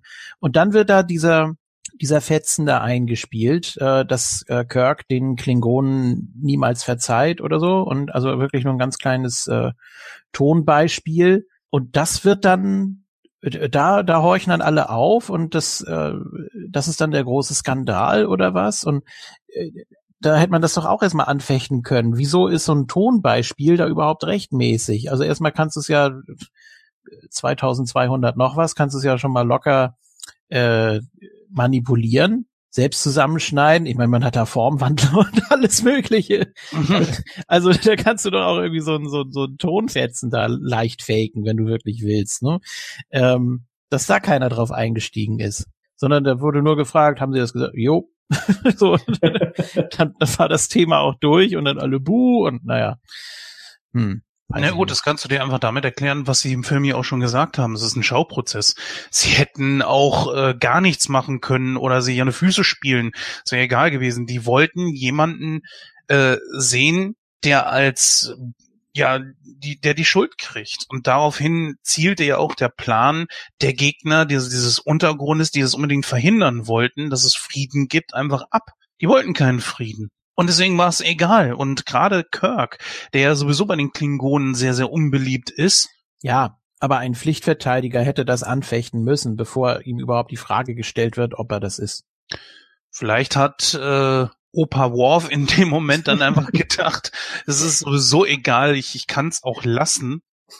ja, das vielleicht, vielleicht ist Opa Worf auch eigentlich eine totale Flasche. Der war der Letzte in seinem Jahrgang und das war sein erster und letzter Prozess. Ja, ich sag jetzt einfach ein paar Mal Einspruch, wird schon gut gehen. Aber im Grunde genommen spielt das ja auch gar keine Rolle, weil in dem Moment, wo es abgespielt wurde, schaut doch mal, die Geschworenen in den, in, in den USA, ja, diese sollen ja auch vor, vorurteilsfrei da reingehen. Und jetzt stellt euch mal vor, ich als äh, Anwalt oder als Kläger gehe da rein und sage hier, äh, das ist die Tonaufnahme, spule die, äh, spiel die ab und dann ist sie aber abgespielt, egal ob sie nun zugelassen wurde oder nicht. Das ist in den Köpfen der Geschworenen drin und das kriegst du dann auch nicht mehr raus, egal ob es zugelassen wurde oder nicht. Und die Geschworenen haben einen immensen Einfluss auf das Urteil. Ja, die fällen ja quasi das Urteil. Aber ähm, ja, aber nicht nicht komplett in in in, in allerletzter Instanz die, die also gut, ich habe das Urteil, was sie nicht machen, ist das Strafmaß zu verkünden, das bleibt dem Richter. Die Geschworenen sind die, die entscheiden, ob schuldig oder nicht schuldig. Ja. Und dann obliegt es dem Richter, die Strafe festzusetzen. Aber sie dürfen sich nicht davon beeinflussen lassen, wenn zum Beispiel wie in diesem Fall, zumindest nach unserem Gesetz, erstmal ist das ja mit äh, Tonaufnahmen sowieso so ein Problem und dann wurde es ja auch illegal beschafft und dann ist es sowieso nicht zulässig. Also da hätten die Geschworenen dann auch äh, das nicht mit einbeziehen dürfen. Also Danny Crane hätte das vor Gericht jedenfalls nie zugelassen. Nein, auf keinen Fall. ja, aber nichtsdestotrotz haben sie es ja gehört und er hat es ja gesagt und das ist ja ein, er hat ja auch nicht bestritten, dass er es war, äh, dass es nicht war. Und äh, wie gesagt, wenn ich dir sage, Julian, denk mal nicht an rosa Elefanten, was tust du? Trotzdem darf ich das nicht in mein Urteil mit einfließen lassen. Ja, es wird aber trotzdem, glaube ich, irgendwo mit ins Urteil einfließen. Und wie gesagt, ist es ein Schauprozess gewesen. Sie wollten da auf jeden Fall jemanden hängen sehen, im übertragenen Sinne. Und da kam ihnen Kirk natürlich geradezu passend ins Bild. Ja, also haben ihn ja auch immerhin nur nach Sibirien geschickt. Ja, das könnte man ja. tatsächlich sogar so sehen, ne? War nicht sogar der Name Rora Pente, was auf irgendwas, äh, ich, ich habe da mal irgendwas gelesen, war das nicht irgend, auf irgendeinem Film basierend? Genau, in 20.000 Meilen unter dem Meer, hieß doch auch so eine so Strafkolonie Rora Pente, ne? Hm, stimmt, ja. Ja. Ähm, Stimmt, aber ich glaube, es wird ja sogar als Gulag bezeichnet, dieses Gefängnis. Ne? Also es ist schon sehr eindeutig ein russisches Gefängnis. Äh, kommen wir mal auf einen Cameo, wo ich jetzt nicht sagen werde, äh, welchen ich meine. Ich hoffe, ihr kommt selber drauf. Es gab einen Cameo, wo man etwas genauer hingucken musste. Äh, wisst ihr, welchen Cameo ich meine? Wahrscheinlich. William Shatner. Nein, nein, nein. Sagen wir es mal so. Es ist keine Person. Ach Gott. Leonard Nimoy. Nein. Was ich natürlich meinte, war die Enterprise D, die mit äh, einigen Kulissen als äh, Kulisse für die die aktuelle Enterprise aus dem also als Enterprise A herhielt. Also wenn man es genau also wenn man genau hingeguckt hat, dann hat man es auch gesehen. Zum Beispiel äh, 10 vorne hat ja als Kulisse gedient, ich glaube für die Gerichtsszene, wenn ich mich nicht täusche. Dann gab es äh, die Szene, wo sie zusammen Abend gegessen haben mit dem klingonischen Kanzler. Das war ja der Konferenzraum. Und noch so ein paar Szenen. Ich glaube, die Korridore wurden wiederverwendet. Die wurden einfach nur dunkler gemacht. Das wurde ein ganz klein bisschen umdekoriert und so weiter. Und da hat man dann auch gespart. Apropos sparen, war nicht sogar der, die Explosion von dem Bird of Prey, die wurde auch wieder verwendet in Star Trek 7, oder? Kann ich nicht so sagen, habe ich nicht gesehen. Hm. Ja, ich habe es gerade mal nachgelesen. Tatsächlich in Star Trek 7 hat man aus Kostengründen äh, die Explosion von diesem Bird of Prey hier recycelt. Na gut, okay. Haben wir auch das Geheimnis gelüftet. Ja, wie fandet ihr das, dass die da in diesen Kulissen von der Enterprise D rumgerannt sind? Also dazu hätte ich das ja erstmal sehen müssen. Ich bin so ein schlechter Fan, ich sehe sowas nicht. Ich kann eine Enterprise auch nicht von der anderen unterscheiden. du, du sagst mir das jetzt und ich denke mir, aha, okay, interessant. Ähm, und man ist bei der Produktion immer dabei, Kosten zu sparen. Dass du wirst nie irgendeinen Filmemacher oder Produzenten finden, der sagt, aber wir hatten so sau viel Geld. Wir hatten so viel Geld, wir wussten überhaupt nicht, wohin damit.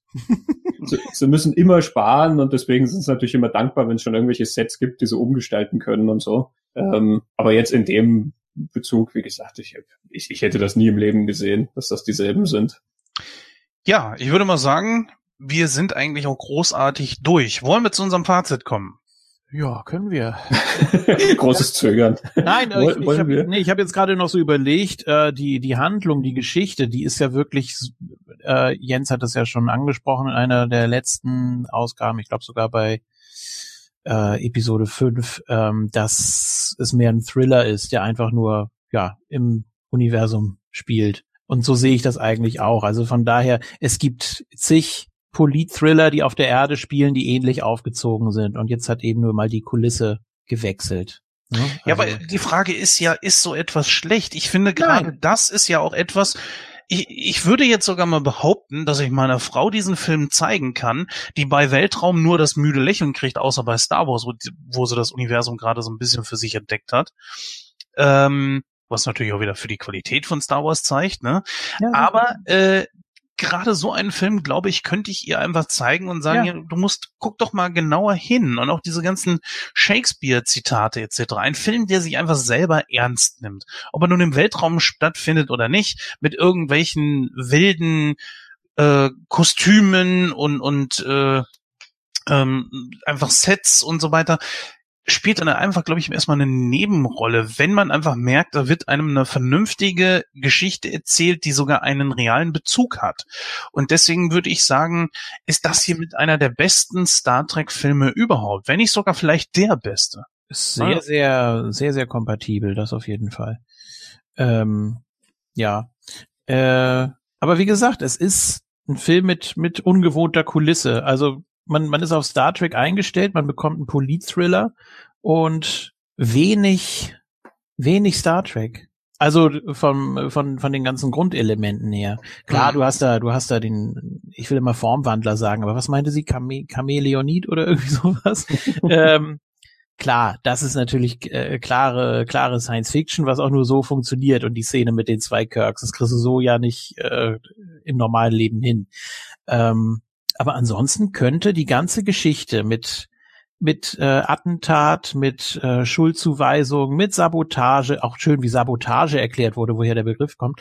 Ähm, das, das kann genauso auf der Erde spielen. Und das ist auch zeitunabhängig. Das muss nicht in der Zukunft spielen, das kann in der Vergangenheit spielen. Deswegen ist es ja wirklich mehr so ein ja, Thriller mit Weltraumkulisse. Aber ich find's gut. Ich, das, kam das eben negativ rüber, Jens, weil du so reagiert hast? Gleich so. Nein, nein, nein, überhaupt nicht. Also ich ja, persönlich dann ist gut.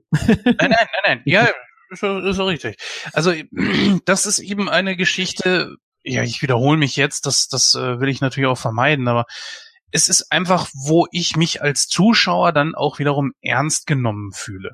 Wo es dann nicht heißt so, ach, guck mal, da, da ist jetzt wieder der tanzende Kirk, ja, der durch irgendein Wesen da so, so Zappel-Philipp äh, Bewegungen machen muss oder so, sondern das ist, wie du das auch so schön sagst, ich finde, ich finde das richtig gut, wie du das gerade gesagt hast. Kann jederzeit äh, stattfinden, weil Rassismus gab es nicht nur heute, Rassismus gab es schon äh, im, im neunten Jahrhundert, im, im vierten Jahrhundert, keine Ahnung, es gab es vor Christus und so weiter. Also das ist ja nichts Neues, das ist zeitlos und wahrscheinlich wird es leider auch immer geben. Es sei denn, ja, und nicht nur äh, bei uns, sondern auch in der zu, zukünftigen Zukunft, zukünftigen Zukunft, ah ja, äh, von Im unentdeckten Land. Ja, genau.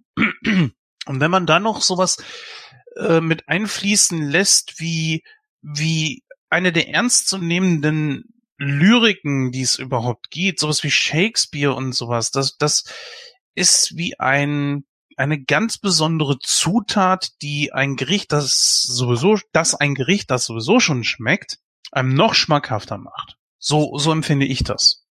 Das ist mir bei, äh, komischerweise ist mir bei einigen äh, Black, Black Mirror Folgen negativ aufgefallen, dass äh, das einfach ja normale Themen waren, die und nur so ja mehr oder weniger durch Zufall äh, durch die Technik ähm, verfeinert wurden. Also dass Mhm. man äh, dass man dieses völlig utopische, die totale Vernetzung und so weiter und die ganzen kleinen Gadgets und so. Ähm, da ist es mir wiederum negativ aufgefallen, weil ich da mehr von der Materie haben wollte, weil ich da mehr von, äh, von, von der Serie haben wollte. Und da gibt's ja wirklich so zwei, drei Folgen, die kämen auch super so aus. Die kannst du heute spielen lassen, ohne den ganzen technischen Schnickschnack, ähm, weil das einfach auf Emotionen basiert und Mhm. nicht auf, auf großartig Sci-Fi oder so. Vor allen Dingen, ja, Nee, aber hier ist es, es finde ich positiv, weil ich den auch, ich finde, ich finde den Film einfach spannend. So, es ist dadurch, dass er wie ein Thriller aufgebaut ist, hat er, äh, ja, äh, er sticht schon sehr heraus, muss ich sagen. nicht nur wie ein Thriller, er hat ja auch eine unterschwellige Botschaft. Und das macht ihn ja noch umso wertvoller eigentlich. Ich meine, welche Botschaft steckt in Star Trek 3? Gar keine. Oder in, in 2 ist ja auch nicht unbedingt wirklich eine. Die Sache ist halt eben die, wenn ich mich Boah. persönlich als äh, äh, Guck mal, es gibt ja viele Leute, die sagen, da muss einfach mal irgendwo ein bisschen was Düsternes mit drin stecken. Und in diesem Film steckt ja wirklich viel Düsternes mit drin. Und das bringt aber auch wiederum natürlich einige Kritiker dazu zu sagen, so ja, das, das ist aber auch viel, viel negativ und das, du kannst ja nicht nur Geschichten auf Negativität aufbauen. Nein, darum geht's nicht. Es geht einfach darum, dass man sich selbst als Zuschauer, zumindest ist es bei mir so, einfach ernst genommen fühlt. Stellt euch mal vor, äh, bei einem Film wie Highlander hätte man zu viel Comedy mit reingebracht. Dann hätte für mich dieser Film einfach nicht funktioniert.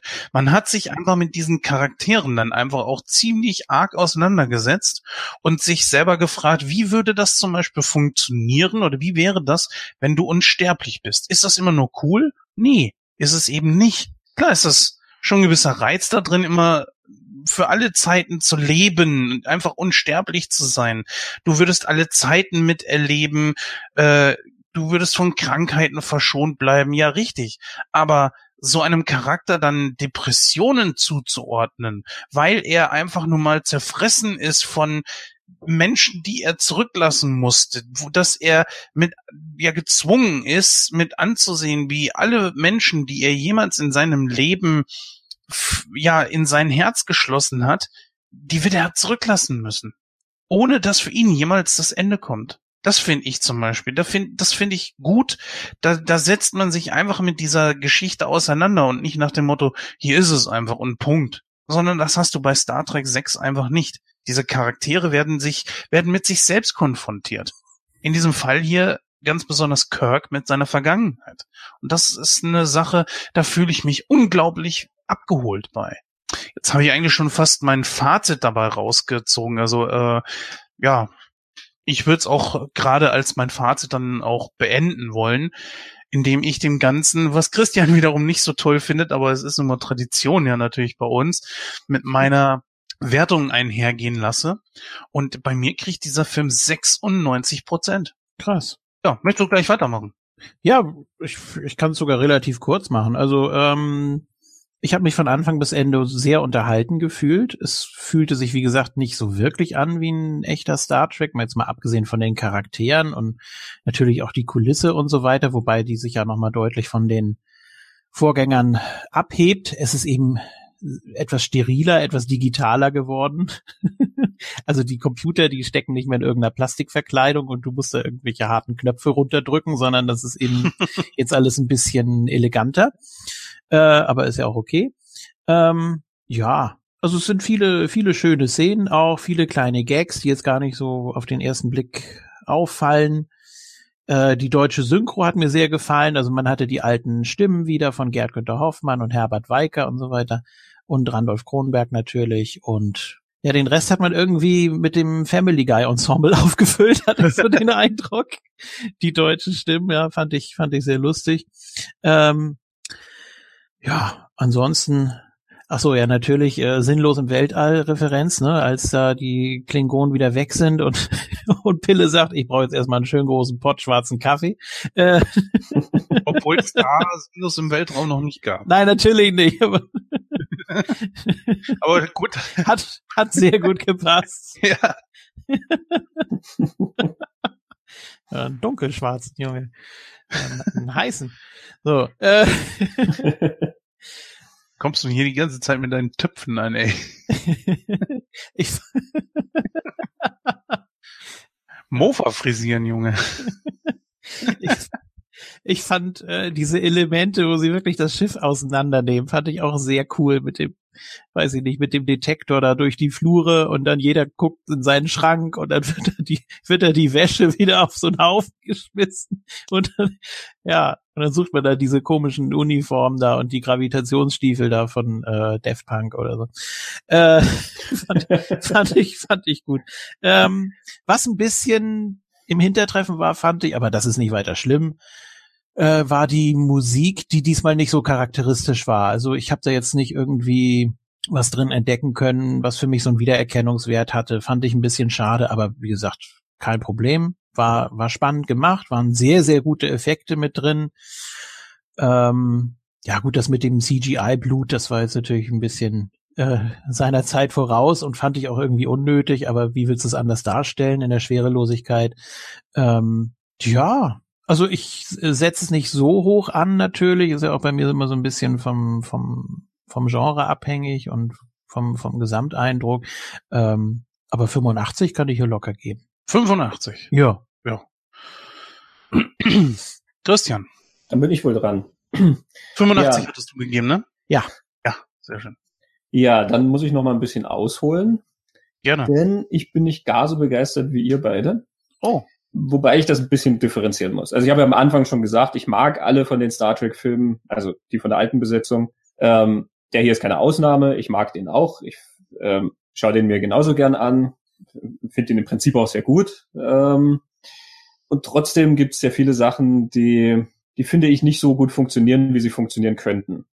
Ich bin mir nicht ganz sicher, vielleicht bin ich bei dem Film kritischer als bei anderen, gerade weil er diese politische Ebene drin hat. Ich finde, wenn man sich auf eine politische Ebene begibt, dann läuft man sehr schnell Gefahr, dass man, dass es naiv wirkt, was man macht, oder dass es relativ plakativ wird, was man macht. Mit einer philosophischen Frage wie die Suche nach Gott ähm, ja, oder die Wiedergeburt oder so, ähm, was Star Trek sehr oft und, und sehr schön gemacht hat, finde ich.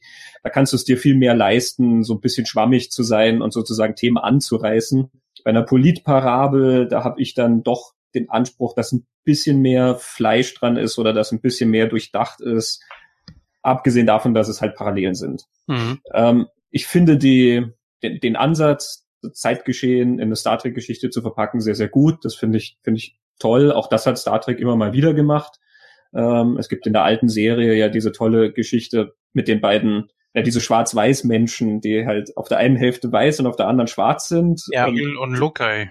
Mm, Genau, die bekriegen sich da auf diesem Planeten, weil halt jeweils die anderen so anders sind und für uns außen betrachtet sind sie ja irgendwie total identisch. Ne? Also wir verstehen nicht, warum die sich bekriegen und das finde ich war eine sehr, sehr gute Rassismusparabel. Und das in der Zeit, Ende der 60er, wo die Bürgerkriegsbewegung sehr, sehr stark am Kochen war. Mhm. Ähm, also total legitimer Ansatz und finde ich auch sehr stark, das zu machen. Was dann letzten Endes über dieses Ende vom Kalten Krieg gesagt wird, ist mir dann wieder sehr dünn.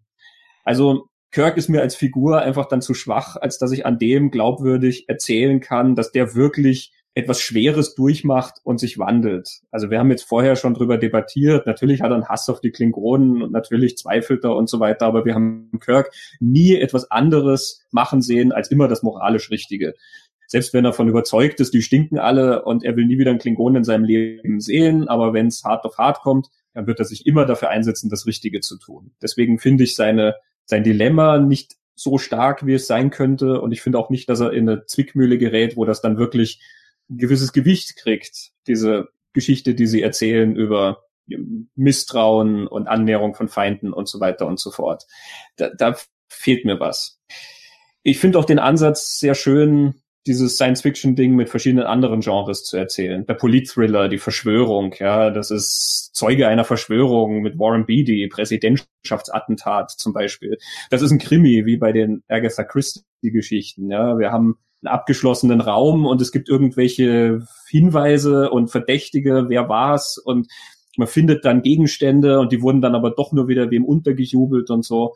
Das macht alles Spaß, das ist sehr schön da reingeworfen und so. Sowas hat man bei Star Trek relativ selten gesehen. Nur wie ich vorhin schon gesagt habe, es gibt exakt eine Verdächtige. Also die wird nicht als verdächtig bezeichnet, aber wenn du nachdenkst, ähm, es kann einfach niemand anderes sein, außer sie erzählen dir eine Figur, die du noch nie gesehen hast. Auch in dem Fall wäre es halt eine sehr unbefriedigende Auflösung.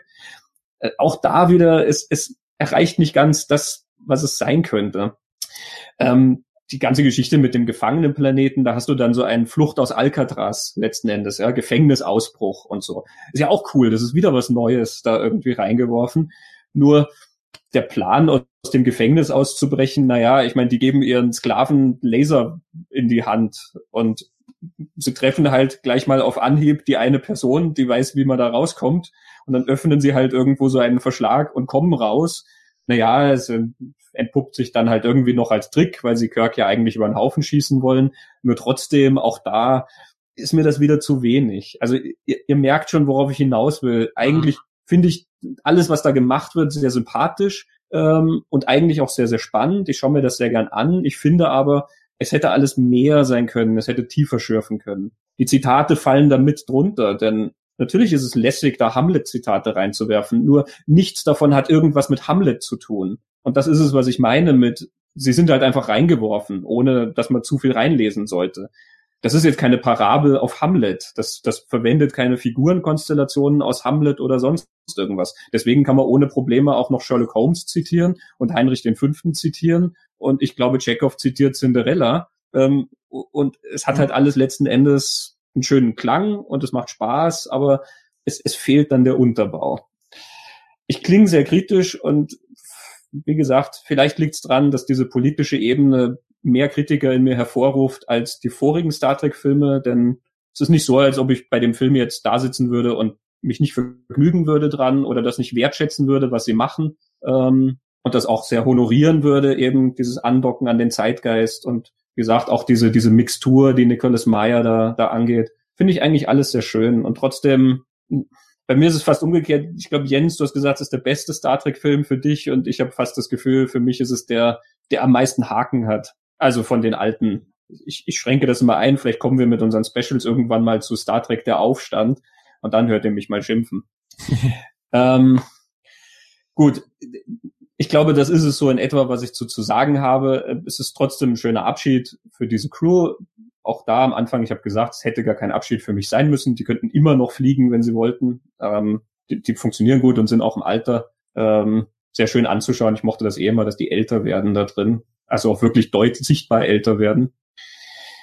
Egal. Ähm, ihr wollt eine Wertung von mir haben und ähm, ich mag ja keine Wertung. Ich, deswegen, bevor ich eine vergebe, muss ich immer dazu sagen, dass ich keine Wertung mag, weil ich keinen Leistungssport sehe und das Kino keine Olympiade ist. Und ich gerade so einen Fall jetzt, wo ich auch in der Zwickmühle bin und halt einfach auch verschiedene Seiten sehe, die ich auch unterschiedlich einstufe, tue ich mich schwer, das in eine Zahl zu fassen. Ich habe auch keine Ahnung mehr, was ich den anderen Filmen gegeben habe, weil diese Zahlen für mich total arbiträr sind. Weiß ich auch nicht mehr. Ähm, egal. Ich sage jetzt einfach mal 75. Abschließend 75 Prozent. Okay, dann wären das durch drei, dann wären wir bei 85,3 Prozent. Also abgerundet 85 Prozent. Das ist eine sehr gute Wertung, finde ich, für diesen Film. Ja. Ja. Ja. Ja, liebe Hörer, damit sind wir final äh, durch mit den Star Trek-Filmen der Originalcrew. Sehr schade finde ich eigentlich, aber naja, es ist auch ein sehr, sehr guter Film. Und damit hat sich die alte Crew dann zumindest äh, im kompletten Ensemble dann verabschiedet. Wir werden trotzdem Kirk nochmal wieder sehen, der jetzt in Star Trek 7 nochmal zurückkehren wird. Wir werden Spock auf jeden Fall nochmal wiedersehen und das ist natürlich auch eine schöne Sache. Äh, Scotty und äh, wer wird noch dabei sein? Chekhov sind ja nochmal im siebten Teil mit dabei. Die anderen sind, glaube ich, nie wieder aufgetreten, ne? Kann das sein? Zumindest in Filmen? Also nicht offiziell. Walter König war ja dann in diesen diese Fan-Neuauflagen, die es da gibt, glaube ich, drin. Mhm. Nicht nur er, auch äh, Nichelle Nichols war, glaube ich, mal Ah, okay. dabei. Ja. Aber ja, offiziell, nee, war es das für die. Auf jeden Fall, wie gesagt, ein sehr, sehr schöner Abschluss und natürlich auch für uns. Wir werden allerdings dann, ich weiß nicht in welcher Konstellation, ich weiß nicht, ob ich euch beide dafür begeistern kann für die TNG-Filme, dann mit den TNG-Filmen natürlich weitermachen. Was natürlich dabei. sehr schön, sehr schön. Und ich glaube, Julian wird sich da auch nicht lumpen lassen, denn wenn ihm diese Filme hier gefallen haben, ja, dann dürften ihm Ja, wie gesagt, also ich kenne nur die ersten sechs bisher. Also ich Ja, habe da, hast, da hast du ein bisschen was vor dir. Ja, ja. Generationen war der erste, den ich, erste, den ich damals wirklich im Kino gesehen hatte. Star Trek, da war ich mit meinem Vater drin. War sehr schön. Ähm, und der achte ist wirklich ganz besonders. Der ist sehr, sehr gut. Mhm. Der gehört wirklich zu den ganz großen Star Trek Filmen. ist der finanziell, glaube ich, erfolgreichste, bevor die Neuauflagen kamen, ne? Uh, kann gut sein, ne? Ich weiß jetzt nicht, wie, wie weit erfolgreich die Abrams-Filme waren, aber zumindest bis einschließlich äh, dem zehnten Star Trek-Film war das der erfolgreichste. Ja, also der zehnte ist ja dann ziemlich abgeschmiert und ich glaube, der Abrams-Film hat natürlich 35 Fantastilliarden dann eingespielt wieder, ähm, weil sie seitdem ja auch wieder sehr brav nachlegen. Ähm, Und bei Ja. es wohl wahrscheinlich von den Abrams-Filmen keinen weiteren geben wird. Ein Schauspieler davon ist ja leider schon tot. Der, äh, wie hieß er jetzt noch? der Anton, Jelcin. Jelcin, Jelcin, genau. Jelcin oder Jelcin, genau. ja, mal schauen, ob sie da noch einen machen oder nicht. Der, der dritte jetzt von diesen neuen, den fand ich eigentlich auch wieder sehr gut. Der war tatsächlich so ein bisschen im Geiste von ähm, dieser alten Serie. Ähm, aber das war ja dann auch nicht J.J. Abrams, der ihn inszeniert hat. Ja, obwohl, naja, hm. Ich Aber weiß ja, nicht, das also neue Star Trek. Schauen wir mal. Jetzt haben wir erstmal TNG-Filme vor uns und ich habe schon angekündigt, der Aufstand, da werde ich schimpfen, aber dafür, bei Nemesis, wo alle anderen schimpfen, werde ich dann verteidigend wieder ein. Da bin ich Ich finde gespannt. keinen einzigen von den Filmen scheiße. Nicht einen. Nicht einen. ah, siehst du? Sehr Ja. gut. Ja, Julian, ich dann bist du gefragt, dass du Ja. Nemesis schimpfen musst. Gut, liebe Hörer, wir hören uns dann auf jeden Fall jetzt gleich noch in der Verabschiedung und äh, ja, dann können wir alles weitere dort dann noch klären. Jetzt, jetzt müssen unsere Unterschriften so in die Sterne gleiten, oder? Jens, Julian, Christian, ja. verabschieden. Ich fand die von äh, die Forrest Kelly sehr schön, sah aus wie die Disney-Schrift. Das stimmt, so schön ge geschwungen da oben. ne? So, meine Lieben, wir hören uns dann bald sogar schon wieder mit der Ausgabe 117. Nach den derzeitigen Planungen sollte das mal wieder so in die Richtung Bud Spencer und Terence Hill gehen. Ob das so bleibt, das werden wir sehen. Wir haben schon Julian gehört. Fragen wir ihn gleich mal, was. Es gefällt dir, glaube ich, nicht so, was da kommt, oder? Ich sag gar nichts. Obwohl wir thematisch außerirdisch bleiben. Oh Mann, Ui. da, dürf, da dürft Ui. ihr dann Aha. Ui, schön. schön. Ja, wenn du Zeit hast, äh, gerne. Also es wären beide Filme. Oh, jetzt haben wir aber langsam schon, glaube ich, jetzt- genug gespoilert. jetzt, jetzt wird's schon, wird's schon sehr eindeutig, ja. Ja, Ich bin ja. mir nicht sicher, wie tiefschürfend ich über beide Filme reden kann, ähm, aber vielleicht mache ich das mit meiner Liebe zu ihnen wieder wett. Richtig. Und da haben wir dann natürlich auch das Gegengewicht, denn ich nehme mal an, dass äh, Julian, ohne jetzt wirklich die Filme zu nennen, die beiden nicht gesehen hat, oder? Nein, ich habe nur die gesehen, die wir besprochen haben und zwei weitere, die mit dem Buggy und den auf der Insel. Hm. Ja, da hast du ja die schönsten noch vor dir. Ja, also insgesamt vier, ne? Glaube ich, habe ich gesehen. Ja, Aber da hast du wirklich noch mit die Besten vor dir. Aber gut, äh, so weit wollen wir da jetzt natürlich. Wie oft ich das schon gehört habe. Aber das ist doch schön, wenn man im Leben noch so viel Schönes vor sich hat. Stell dir Ja. vor, wir würden dir jetzt immer sagen, du, da hast das Beste schon längst gesehen, mach dich gar nicht mehr vor den Fernseher. Das wäre doch schade. Stattdessen sagen wir dir, Mensch, Julian, du hast noch so viel Tolles vor dir. Genau. Da hätte ich mich auch gewundert, warum wir gerade die beiden besprechen, aber gut. Zumindest bin ich jetzt mal wieder ein bisschen mit mir selbst im Reinen, denn ich habe jetzt so oft zu Julian gesagt, das ist ein guter Film, ist ein guter Film, und dann kam er gähnend dann in sein Fazit. Ich ja, finde ich ja schön, dass ich diesmal wenigstens einmal dann sagen kann, jawohl, ich habe ihm jetzt endlich mal wieder einen guten Film empfohlen, denn ich glaube mit Star Trek 6, da macht man, wenn man Star Trek mag, auf keinen Fall das verkehrt. Ich hatte ihn ja als gut in Erinnerung, aber wie gesagt, inhaltlich wusste ich ja gar nichts mehr. Ja gut, bei dem Bud Spencer und Terence Hill Film werde ich nicht mehr sagen, die sind gut oder schlecht in deiner Gegenwart. Also zumindest wenn es wenn's, wenn's wirklich jetzt dich betrifft. Also da habe ich gelernt, ja, die beiden Filme, die wir uns da vorgenommen haben, das wird äh, das wird eine Zerreißprobe werden. Schauen wir mal. Schauen wir mal. Also da bin ich auch so ein bisschen mit mir selbst im Zwiespalt. Ist das jetzt was Gutes? Ist es nichts Gutes? Es ist auf jeden Fall was sehr Nostalgisches. Da schauen wir mal. Gut, äh, jetzt habe ich genug gequatscht. Ähm, wir hören uns dann auf jeden Fall im Moon Talk, aber ansonsten im Januar weiter gar nicht, sondern erst wahrscheinlich Mitte Februar wieder. Denn wir machen eine kleine Winterpause. Sonst haben wir es nicht gemacht. Jetzt machen wir es tatsächlich mal. Äh, aber mit Moon Talk wird's ja auf jeden Fall weitergehen, oder Julian? Ja, selbstverständlich. Wir haben die Moonies, also das Beste und Schlechteste von 2018. Ähm, ja, mal gucken, ob das schon draußen ist oder jetzt demnächst erscheint. Da hört man dich dann sicher auch wieder. Ähm, ja, und natürlich auch die üblichen Verdächtigen. Ansonsten guckt mal bei network.moontalk.net, was wir da noch alles für euch an Extras äh, vorbereiten und jetzt raushauen. Ähm, da geht's auf jeden Fall auch weiter auf unserem YouTube-Kanal. Ja, und ansonsten haben wir schon gesagt, äh, frohes neues Jahr und macht das Beste draus, bleibt gesund und uns gewogen und ja, bis zum nächsten Mal. Tschüss. Ja, bevor ich jetzt, äh, Entschuldigung, jetzt habe ich dir schon fast wieder reingehauen. Ja. Ähm, bevor ich jetzt äh, dem Christian das Schlusswort übergebe, folgendes noch angekündigt. Natürlich haben wir nicht nur Moon Talk, wir haben natürlich, also ich benutze es ja eigentlich nicht so häufig als Werbefläche hier, aber äh, es hören ja wohl auch einige He-Fans mit hier. Das heißt also, da ist die Werbung dann schon ein bisschen gezielt, beziehungsweise an alle Kinder der 80er. Guckt doch einfach mal auf YouTube auf den Kanal Sabbelsaurus. Das ist etwas Neues, wo wir in Videoform dann tatsächlich auch mal äh, Reviews machen, News besprechen und so weiter. Also alles rund um das Thema Masters of the Universe. Einige mehr oder weniger bekannte Charaktere und äh, Leute dürftet ihr dann auch wieder erkennen.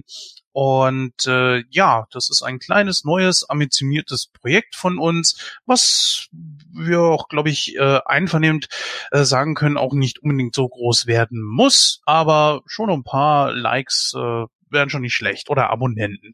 Also guckt da auf jeden Fall auch mal rein. Oder gerne jeder, der hier zuhört und sagt, ich möchte gerne mal wissen, wie dick ist denn der Olle Jens? Auf jeden Fall, das möchte ich jetzt mal wissen, dann schaut doch da mal rein, da kriegt ihr die Antwort. Und äh, ja, in diesem Sinne äh, dann allerdings auch noch mal äh, in Richtung eines befreundeten Podcasts, wo der Gordon nämlich noch mitmacht und ich dann hin und wieder mitmache als Gasthost. Das ist das Simanische Quartett. Auch da könnt ihr dann gerne mal äh, vorbeihören. Lohnt sich in jedem Fall, also als Dank dafür, dass sie uns dann auch so fleißig bewerben, gerade auch mit dem äh, Sabelsaurus und unserem Modulator dort, äh, revanchieren wir uns dann an dieser Stelle einfach mal und sagen schönen Dank äh, für die tolle Zusammenarbeit. Wir haben ja dort auch unseren eigenen Nightcrow Thread und so weiter und so fort. Tschüss. Ich bedanke mich wieder für die Einladung. Ähm, Ich finde es immer sehr schön bei euch und ich, ich freue mich, dass ihr mich immer dazu holt. Ja, wer, wer mich öfter hören will, auf www.wilsonsdachboden.com gibt's auch meinen Podcast, den Lichtspielplatz. Wir haben jetzt ausgedehnte Sommerpause gehabt. Ähm, der Blick aus dem Fenster sagt mir, dass der Sommer schon langsam zu Ende ist und somit ist auch unsere Sommerpause dann bald zu Ende.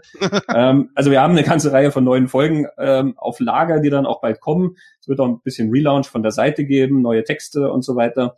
Ähm, mal schauen, was eher kommt. Euer Podcast-Veröffentlichung oder unser Relaunch. Äh, Wetten werden noch nicht angenommen. Ähm, aber auch wenn der Relaunch noch nicht da ist, es gibt ganz viele tolle Texte bei uns und die alten Podcasts natürlich auch. Ja, und in diesem Sinne kann ich auch nur ein, ein schönes neues 2019 mit ganz, ganz vielen tollen Filmen und Filmgesprächen und Projekten und Ereignissen und allem wünschen. Ich freue mich, wenn wir uns spätestens dann zu Star Trek 7 wieder hören. Und in diesem Sinne verabschiede ich mich mit einem herzlichen Live Long and Prosper. Das ist sehr schön. Übrigens, äh, nicht nur davon können wir uns verabschieden, sondern etwas, äh, was mit mir persönlich zu tun hat. Jedes Mal, wenn ich auf die 80er zurückgucke, dann tröste ich mich eigentlich damit, dass es ja noch nicht so lange her ist, dass man auf jeden Fall noch sagen kann, es gibt noch Jahre, die liegen unter 30 Jahre äh, zurück. Also was weiß ich, 1985 war dann im Jahr 2005 dann 20 Jahre zurück. Äh, 2015 war es dann schon vorbei. Dann hatten wir schon 30 Jahre. Das gibt's nicht mehr. Mit äh, 2019 haben wir dann kein Jahr aus den 80ern mehr. Jetzt wird sich so mancher fragen, wovon quatscht der da eigentlich? Das ist so ein ganz persönliches Ding. Äh, es gibt kein Jahr aus den 80ern mehr, das unter 30 Jahre zurückliegt das ist schon, finde ich, für mich persönlich irgendwo bezeichnend. Also sehr, sehr schade. Naja. Gut, jetzt kommen wir aber wirklich mal zum Ende dieser Mammutfolge. Nur einen Film besprochen und äh, ja, jetzt hatte ich doch irgendwie das Schlusswort. Äh, sagt noch mal irgendwas, ich möchte nicht das Schlusswort haben. Bewirb irgendwas von mir aus. Wir, wir werden halt älter, aber ich freue mich trotzdem auf dieses unentdeckte Land, was auch ja. in meinem Sinne die Zukunft ist und nicht der Tod. Also mein unentdecktes Land ist die Mathematik von Jens, die mich heute Nacht nicht schlafen lassen wird, aber das macht nichts. Äh, denke ich eben darüber noch ein bisschen nach, mit 30 und 40 Jahren und was weiß ich nicht alles. Kein Problem, danke dafür. Und äh, liebe Hörer, äh, ihr habt jetzt sicher auch Kopfschmerzen. Bis dann. Tschüss. Tschüss.